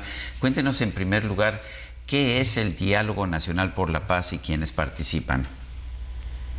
Muy buenos días, Sergio, a usted y a todo su auditorio. Es eh, un encuentro nacional que se ha preparado por 14 meses prácticamente y estamos en este momento aterrizando todo lo que los conversatorios, que fueron más de mil en todo el país, y los foros que fueron en cada estado, fueron 42 foros, estamos haciendo el vacío de todo lo que se ha constatado de la realidad que vive México, y son tres días del 21 al 23, este encuentro. El día de ayer hemos hecho un análisis de la realidad y se ha hecho un diagnóstico muy interesante de la violencia y de la inseguridad a través de diferentes voces. ¿Quiénes participan? Estamos cerca de 40 obispos, hay empresarios, hay campesinos, hay obreros, hay eh, hermanos de otras confesiones religiosas, un auditorio de 1.300 personas, verdaderamente un mosaico de todo el país, de cada diócesis han venido cuatro personas. Es algo verdaderamente esperanzador. Y hoy, en este segundo día, vamos a ver las buenas prácticas. ¿Qué es lo que ha dado resultado en seguridad? ¿Qué es lo que ha dado resultado en la reconstrucción del tejido social? Hay varias obras que ponen en evidencia que sí es factible tener esperanza y de que sí se pueden hacer mejor las cosas. Monseñor, eh, la cifra es preocupante. México es el país con mayor número de sacerdotes asesinados en el mundo. ¿Cómo seguir adelante? Sí, desgraciadamente tenemos ese primado tan triste, pero yo creo que podemos seguir adelante sin perder la esperanza y sobre todo dialogando, tendiendo puentes, buscando la posibilidad de la reconstrucción de lo que se ha desgraciadamente lastimado y herido creemos que sí es factible.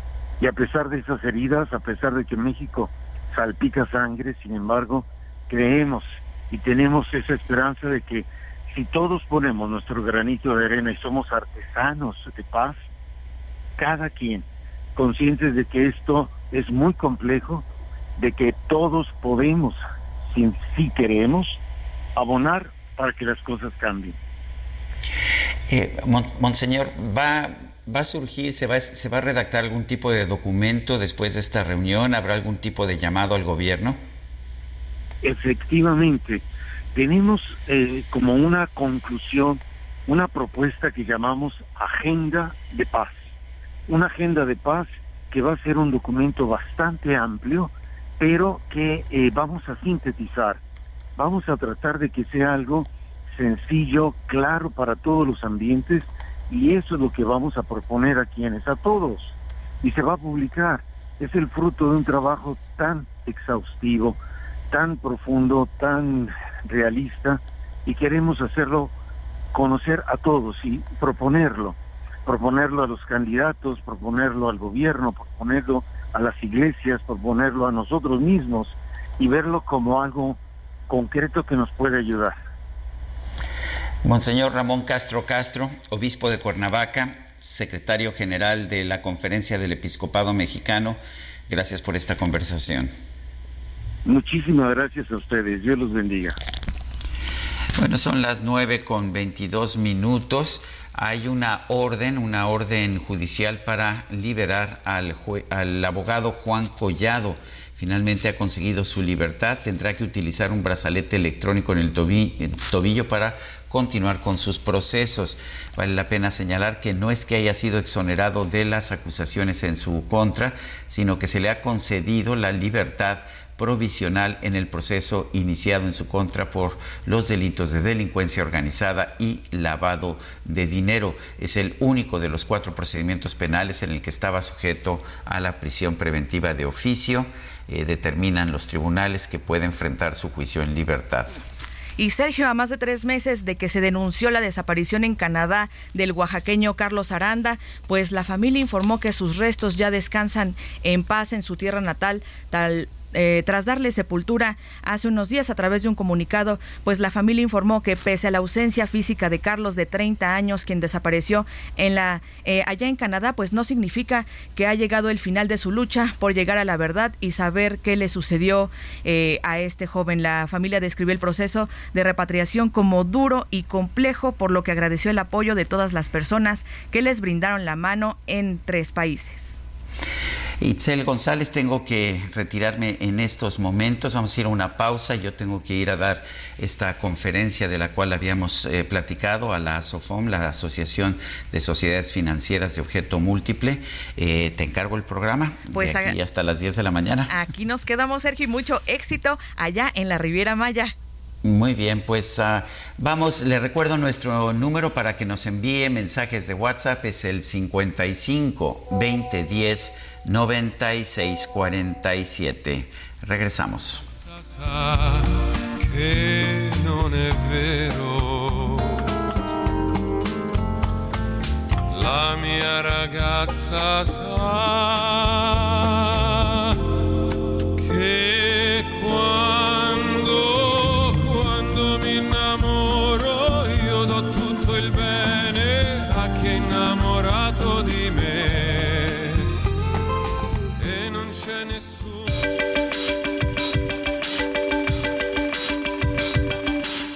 Sarmiento y Lupita Juárez quieren conocer tu opinión, tus comentarios o simplemente envía un saludo para ser más cálida esta mañana. Envía tus mensajes al WhatsApp 55 20 10 96 47.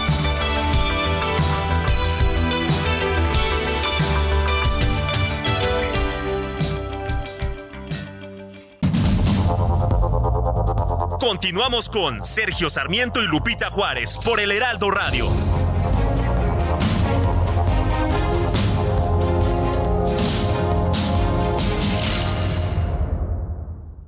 Siente el máximo confort de un abrazo a todo tu cuerpo. Te mereces un Gastrolab. Historia, recetas, materia prima y un sinfín de cosas que a todos nos interesan.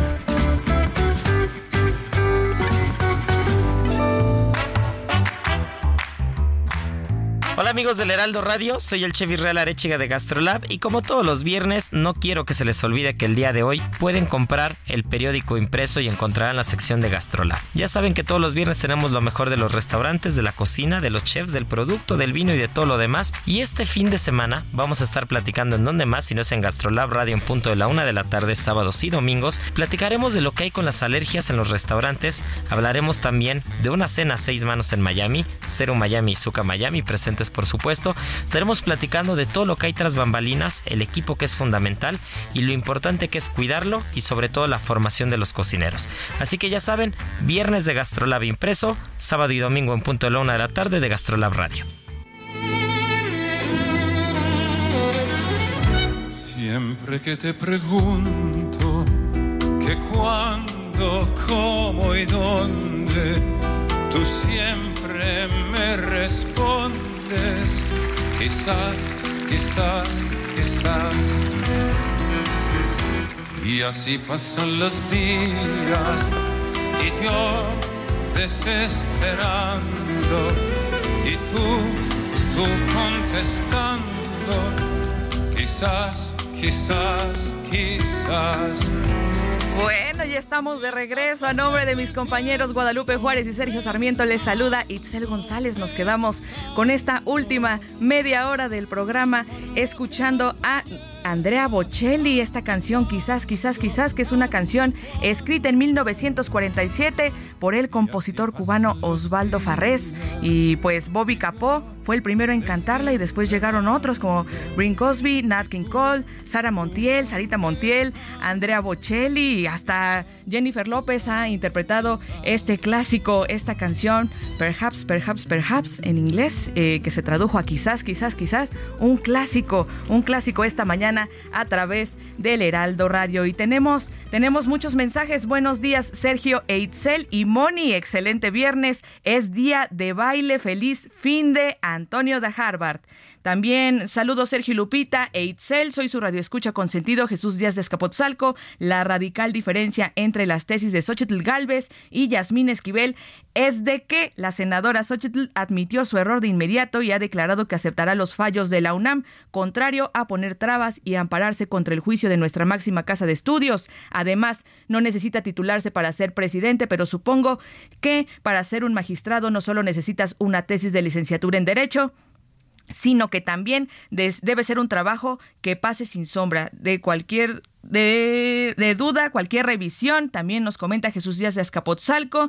Y excelente día. Gracias por su excelente trabajo de comunicación para tenernos informados. Les envío un gran abrazo, Diana Alamilla. Pues un, un gran abrazo a nuestros queridos amigos. Eh, esta mañana eh, es 22 de septiembre del 2023. ¿Y qué le parece si vamos con un resumen de la información? El presidente López Obrador informó que esta madrugada comenzó a llegar agua a Monterrey, Nuevo León, mediante la operación del acueducto El Cuchillo 2. Escuchemos.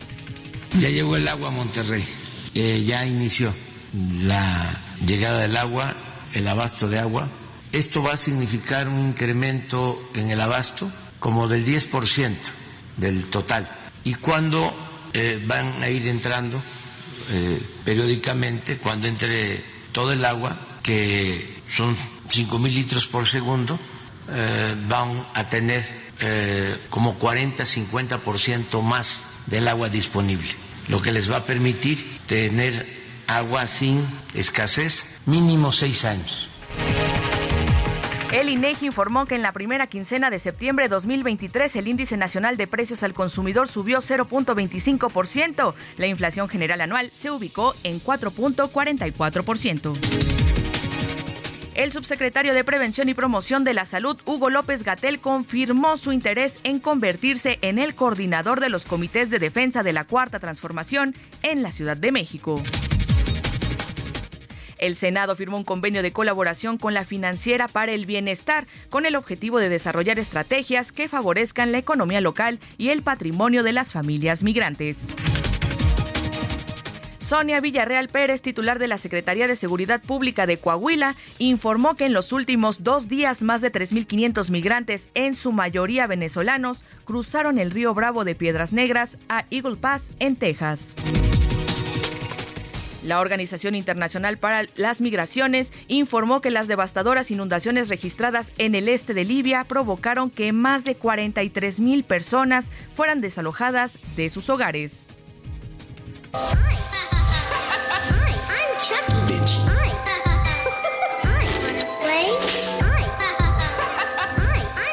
Y en redes sociales se hizo viral la noticia de que Chucky, el muñeco diabólico, fue arrestado en Monclova, Coahuila. Así como lo escuchó, medios locales reportaron que la policía municipal detuvo a un hombre que utilizaba un muñeco similar al de la famosa película de terror Child's Play o Chucky, con un cuchillo real para asustar a los ciudadanos y pedirles dinero. Ante la insistencia de los presentes, un agente que participó en la detención colocó unas esposas al juguete por lo cual habría sido sancionada.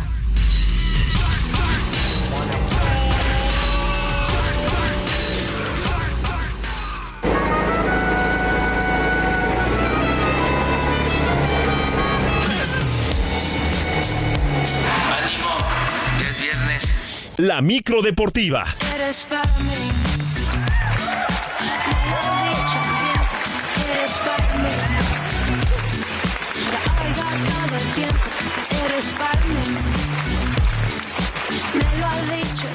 Y bienvenido Julio Romero y la micro deportiva en este viernes, viernes de pachanga. Viernes, viernes pachanguero. ¿Cómo estás, mi querida Itzel? Qué gusto saludarte, amigos del Heraldo Radio. Qué placer. Lo logramos. Llegamos a la otra orilla. Por fin es viernes. Estarás de acuerdo conmigo que el precio fue muy alto. Pero bueno, hasta diabólico. Fin de semana diabólico, con el Chucky Diabólico, detenido. ¿verdad? No se nos va a voltear el santo de cabeza con el Chucky detenido. Qué cosas estas las que se ven en este país. Mi México mágico. Sí, exactamente, exactamente, el México mágico. Pero bueno, alguien tenía que ponerle un alto a ese muñeco diabólico. Pero y bueno, hasta con esposas de juguete y Imagínate, todo. ¿no? Qué barbaridad. Aguas, eh, aguas, Julio, no te vayan a poner las esposas de juguete por pasar del alto, ¿eh? Eh, en- en- traemos al cacharpo, el cacharpo está palabrado, está palabrado con las autoridades, ya sabes, ¿no? Este, ya sabes. Tiene contactos. Tiene contactos, pone canciones, no, ponme esto. Y no cobra el pasaje, ¿verdad? No. Eh, le vamos a hacer auditoría. Eso sí, le vamos a hacer auditoría este fin de semana. Bueno, vamos echando la lámina informativa el día de hoy. Tres duelos, tres duelos para este viernes. Y se pone en marcha la jornada 9 del torneo de apertura. Toda la actividad arranca a las 7 de la noche con San Luis recibiendo al Mazatlán. También para las 7 el equipo de Juárez, que perdió el liderato a media semana ante el América, estará enfrentando a los rojinegros del Atlas. Y para las 9 de la noche con 10 minutos, allá en el estadio Cuauhtémoc, la Franja del Puebla estará recibiendo a los Pumas de la Universidad. Ricardo Carvajal, técnico del conjunto de la Franja, reconoció que este duelo tiene todos los ingredientes para ser muy atractivo para ellos y para toda su afición. Sí, son partidos diferentes, sin duda. Hay, hay equipos que, que, que te hacen eh, eh, poner por momentos mayor atención, por momentos el entorno eh, social de lo que puede representar un equipo como Pumas lo hace todavía un partido importante, interesante. Sí, nosotros estamos enfocados en el tema de los puntos, que es algo que queremos, y sobre todo en casa, Quiero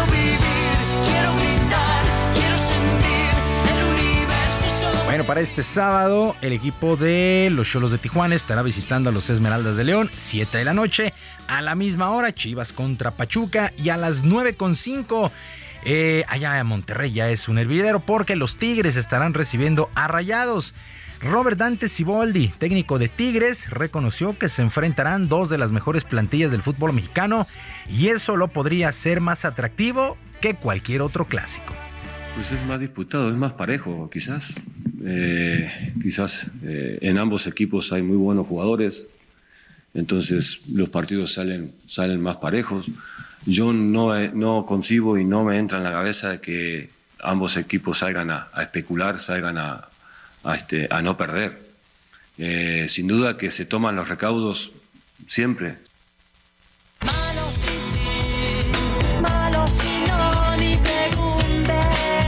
va a poner de ambiente la carnita asada, Julio. En la carnita asada, lo que sí hay que llamar, hay un, hacer un llamado a la cordura, ¿no? Porque son, la verdad es que son dos aficiones que han tenido muchos problemas de violencia fuera de sus estadios, tanto Rayados como Tigres. Y pues es el llamado a la cordura, es el clásico regio. Sabemos que allá en Monterrey, bueno, quieren a fuerza subir a sus equipos, que son eh, ya de los grandes, sobre todo Tigres, que se acaba de nombrar el quinto grande. Con calma, con calma. Es un partido de fútbol solamente, es un muy buen clásico. Son las dos plantillas más caras de todo el fútbol mexicano y pues tiene todos los ingredientes. Así es que guarden la calma. Y efectivamente, pues la discada y la carnita asada pues, ya está armada para Ambiente familiar. Ojalá. Digo, ojalá es bien, yo entiendo, es viernes en la noche, pero. Sábado, sábado mañana. Sábado en la noche, Sí, perdón. sí, pero ambiente familiar. Que la puede empezar desde el viernes en la noche, ¿no? Sí, digo, lo empezamos, ¿quién- lo podemos empezar, claro ¿quién, que sí. quién somos nosotros para perdonar y decir que no? Al contrario, mejor que arranquemos hoy en la noche. Bueno, para el domingo, otro duelo que llama la atención. El equipo de Toluca estará enfrentando a las Águilas del América con los boletos por las nubes y ya agotados a las 4 de la tarde, Cruz Azul Querétaro y a las 20.5 Santos contra Necaxa. También lo que es el día de hoy, eso sí, mira, podemos arrancar la fiesta el día de hoy viendo el México contra Puerto Rico femenil a las 20 horas en la cancha del Estadio Azteca. Arranca, arranca el clasificatorio para la Copa Oro W México contra Puerto Rico. Este tricolor, pues han destacado jugadoras como Kenty Robles del Real Madrid y Charlín Corral del Pachuca que han sido convocadas. Por lo pronto, el español Pedro López, entrenador de este tricolor, espera que a partir de este duelo el nivel vaya aumentando, ya que después de estos duelos tendrán participación en los Juegos Panamericanos y también esperan recibir el apoyo de los clubes para contar con las jugadoras. Llega una época de densidad competitiva alta. Eso también pues, eh, va a aumentar el, el nivel de profesionalismo tanto de las jugadoras como de los clubes como de selección para cuidar los pequeños detalles. Creo que, que nos puede ayudar si, si lo manejamos bien. Creo que hay, hay buenos lazos con los clubes para poder eh, no perjudicar a las jugadoras.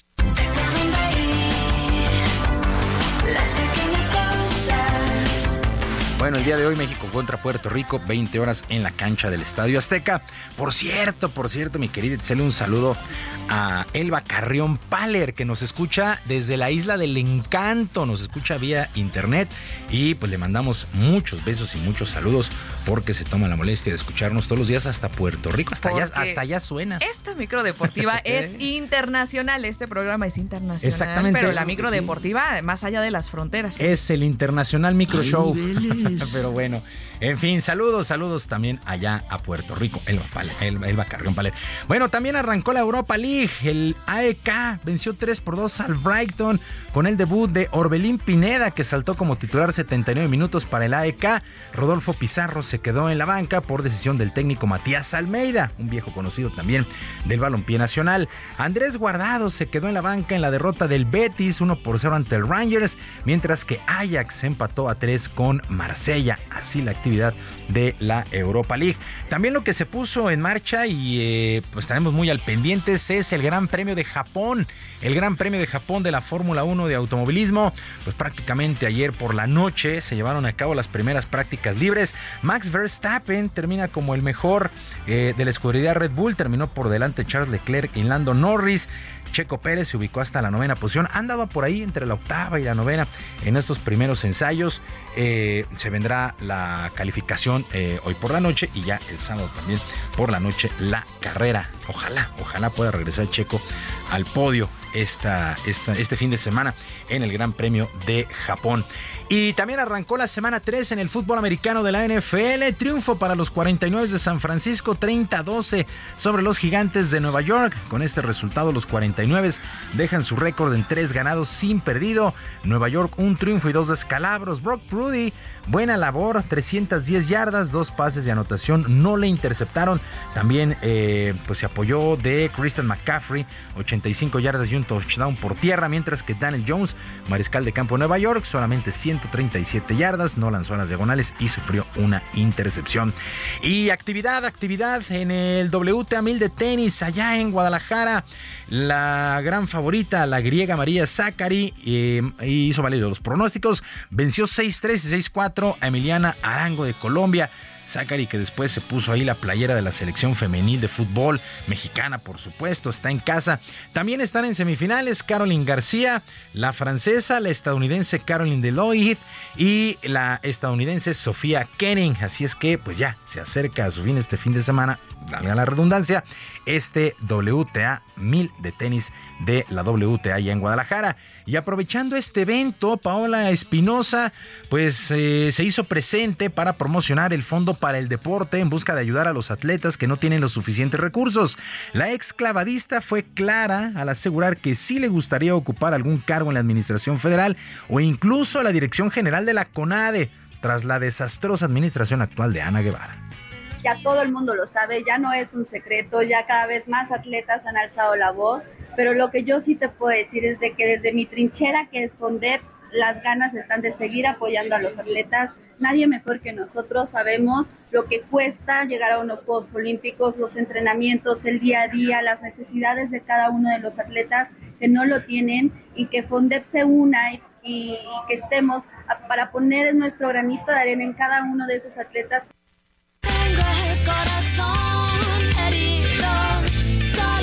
y sí, se coincide con Paola Espinosa. Cada vez más atletas han levantado la voz para señalar a la actual administración de la CONADE, Paola Espinosa, que pues eh, apoya, apoya ahora a los deportistas por medio de este FONDEP. Bueno, y a través de un comunicado, la Liga Mexicana de Béisbol anunció la continuidad de su actual presidente Horacio de la Vega para los próximos cinco años. La extensión de contrato fue dada a conocer por Rodrigo Murra, presidente del Consejo Directivo, quien ha eh, señalado que la continuidad de los actuales programas es prioridad para todo el circuito y con base en esto se ha tomado la decisión. Así es que continúa Horacio de la Vega como presidente de la Liga Mexicana de Béisbol. Por cierto, en esta semana se anunció también la creación de la Liga Mexicana de Softball, totalmente femenil, que estará arrancando el próximo 25 de enero con la participación de seis equipos que estarán jugando en los estados principales. Las Diablas estarán jugando en el HARP, eh, Sultanes de Monterrey en el Parque Monterrey, Olmecas de Tabasco en el Centenario, en fin, bastante interesante lo que ha presentado la Liga Mexicana de Softball esta semana. Pues movidito, Julio. Hay bastante. Es que, hay bastante este fin de semana. Yo creo que el lunes sí te vamos a dar una media hora para que nos, nos eches todo el resumen de los resultados, porque eh, viene bueno, ¿eh? Sí, sí, sí. Bueno, aquí andamos. Ya sabes que esta micro es de ruta larga. Es de ruta larga y eh, teniendo al DJ Cacharpo, operador Kike, el único del cuadrante pues ahí en los controles hasta nos podemos aventar dos horas si tú quieres. Y a, los seguidores rapidito de la Fórmula 1, recuerden que la carrera es el sábado a las 11 de la noche. sí, ayer empezó ocho y media las calificaciones, hoy es más o menos la misma hora y la calificación y ya el sábado... Nos vamos a desvelar.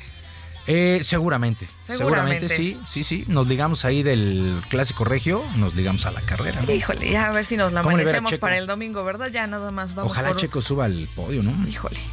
Lo, lo, veo complicado, pero ojalá, ojalá que sí. Muchas gracias, Julio Romero. Gracias por la micro deportiva. Muchas gracias a ti, Les recuerdo nuestras vías de comunicación en Twitter. Estoy en arroba o ex Twitter en arroba jromerohb, jromerohb.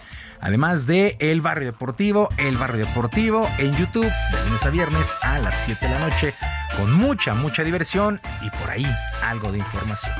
Que tengan todos un extraordinario fin de semana y que por supuesto sus equipos ganen. Muchas gracias, Julio Romero. Buenos días. Ya no soy yo.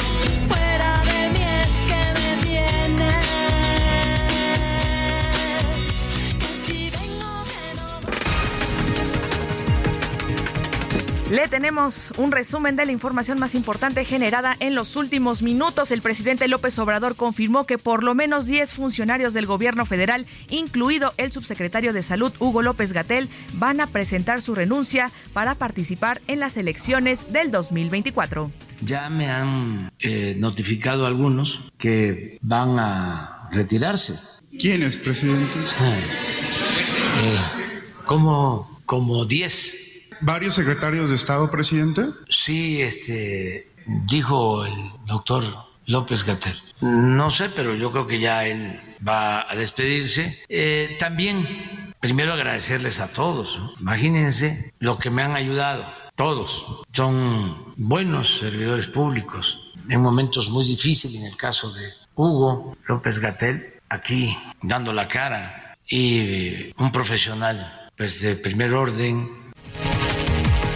y luego de que el INE ordenó al presidente López Obrador colocar cortinillas en sus conferencias de prensa para dar a conocer los límites de los funcionarios públicos, el mandatario dijo que sí va a acatar la resolución, pero colocará su propio letrero. Escuchemos.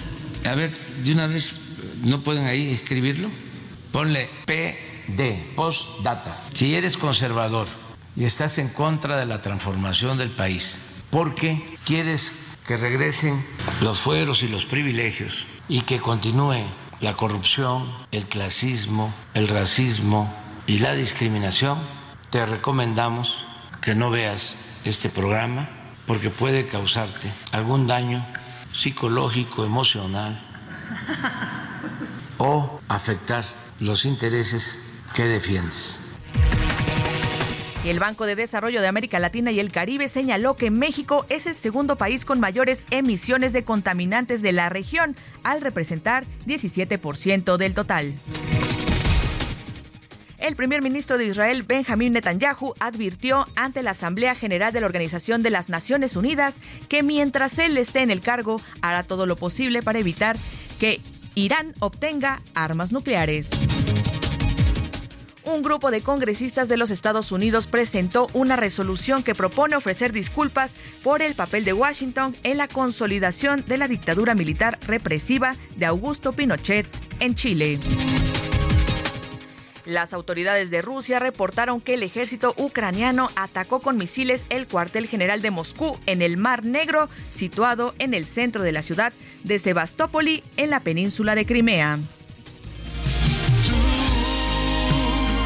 Loca manía ha sido mía solo una vez dulce ironía y en busca de unir generaciones y géneros musicales, el famoso cantante puertorriqueño Ricky Martin lanzó una nueva versión de su éxito Fuego de Noche, Nieve de Día en colaboración con el cantautor mexicano Cristian Nodal.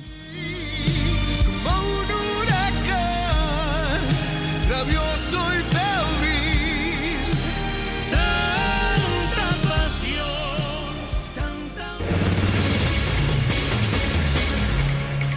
Son las 9.53 de la mañana en la Ciudad de México y nos tenemos que despedir a nombre de Sergio Sarmiento y Guadalupe Juárez. Soy Itzel González, gracias por acompañarnos este viernes. Quédese en la programación del Heraldo Radio a nombre de mis compañeros de la producción y de mi parte que tenga un excelente fin de semana. Nos escuchamos el próximo lunes.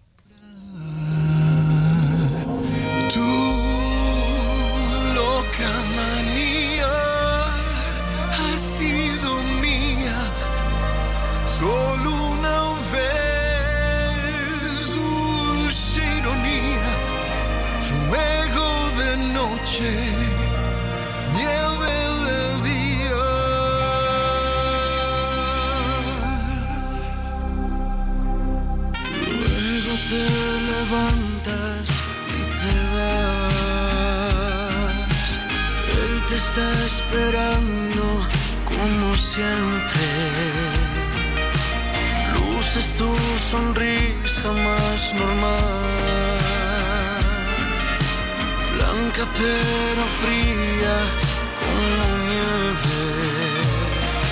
Tu loca manía ha sido mía, solo una vez, dulce ironía, fuego de noche. Heraldo Media Group presentó Sergio Sarmiento y Lupita Juárez.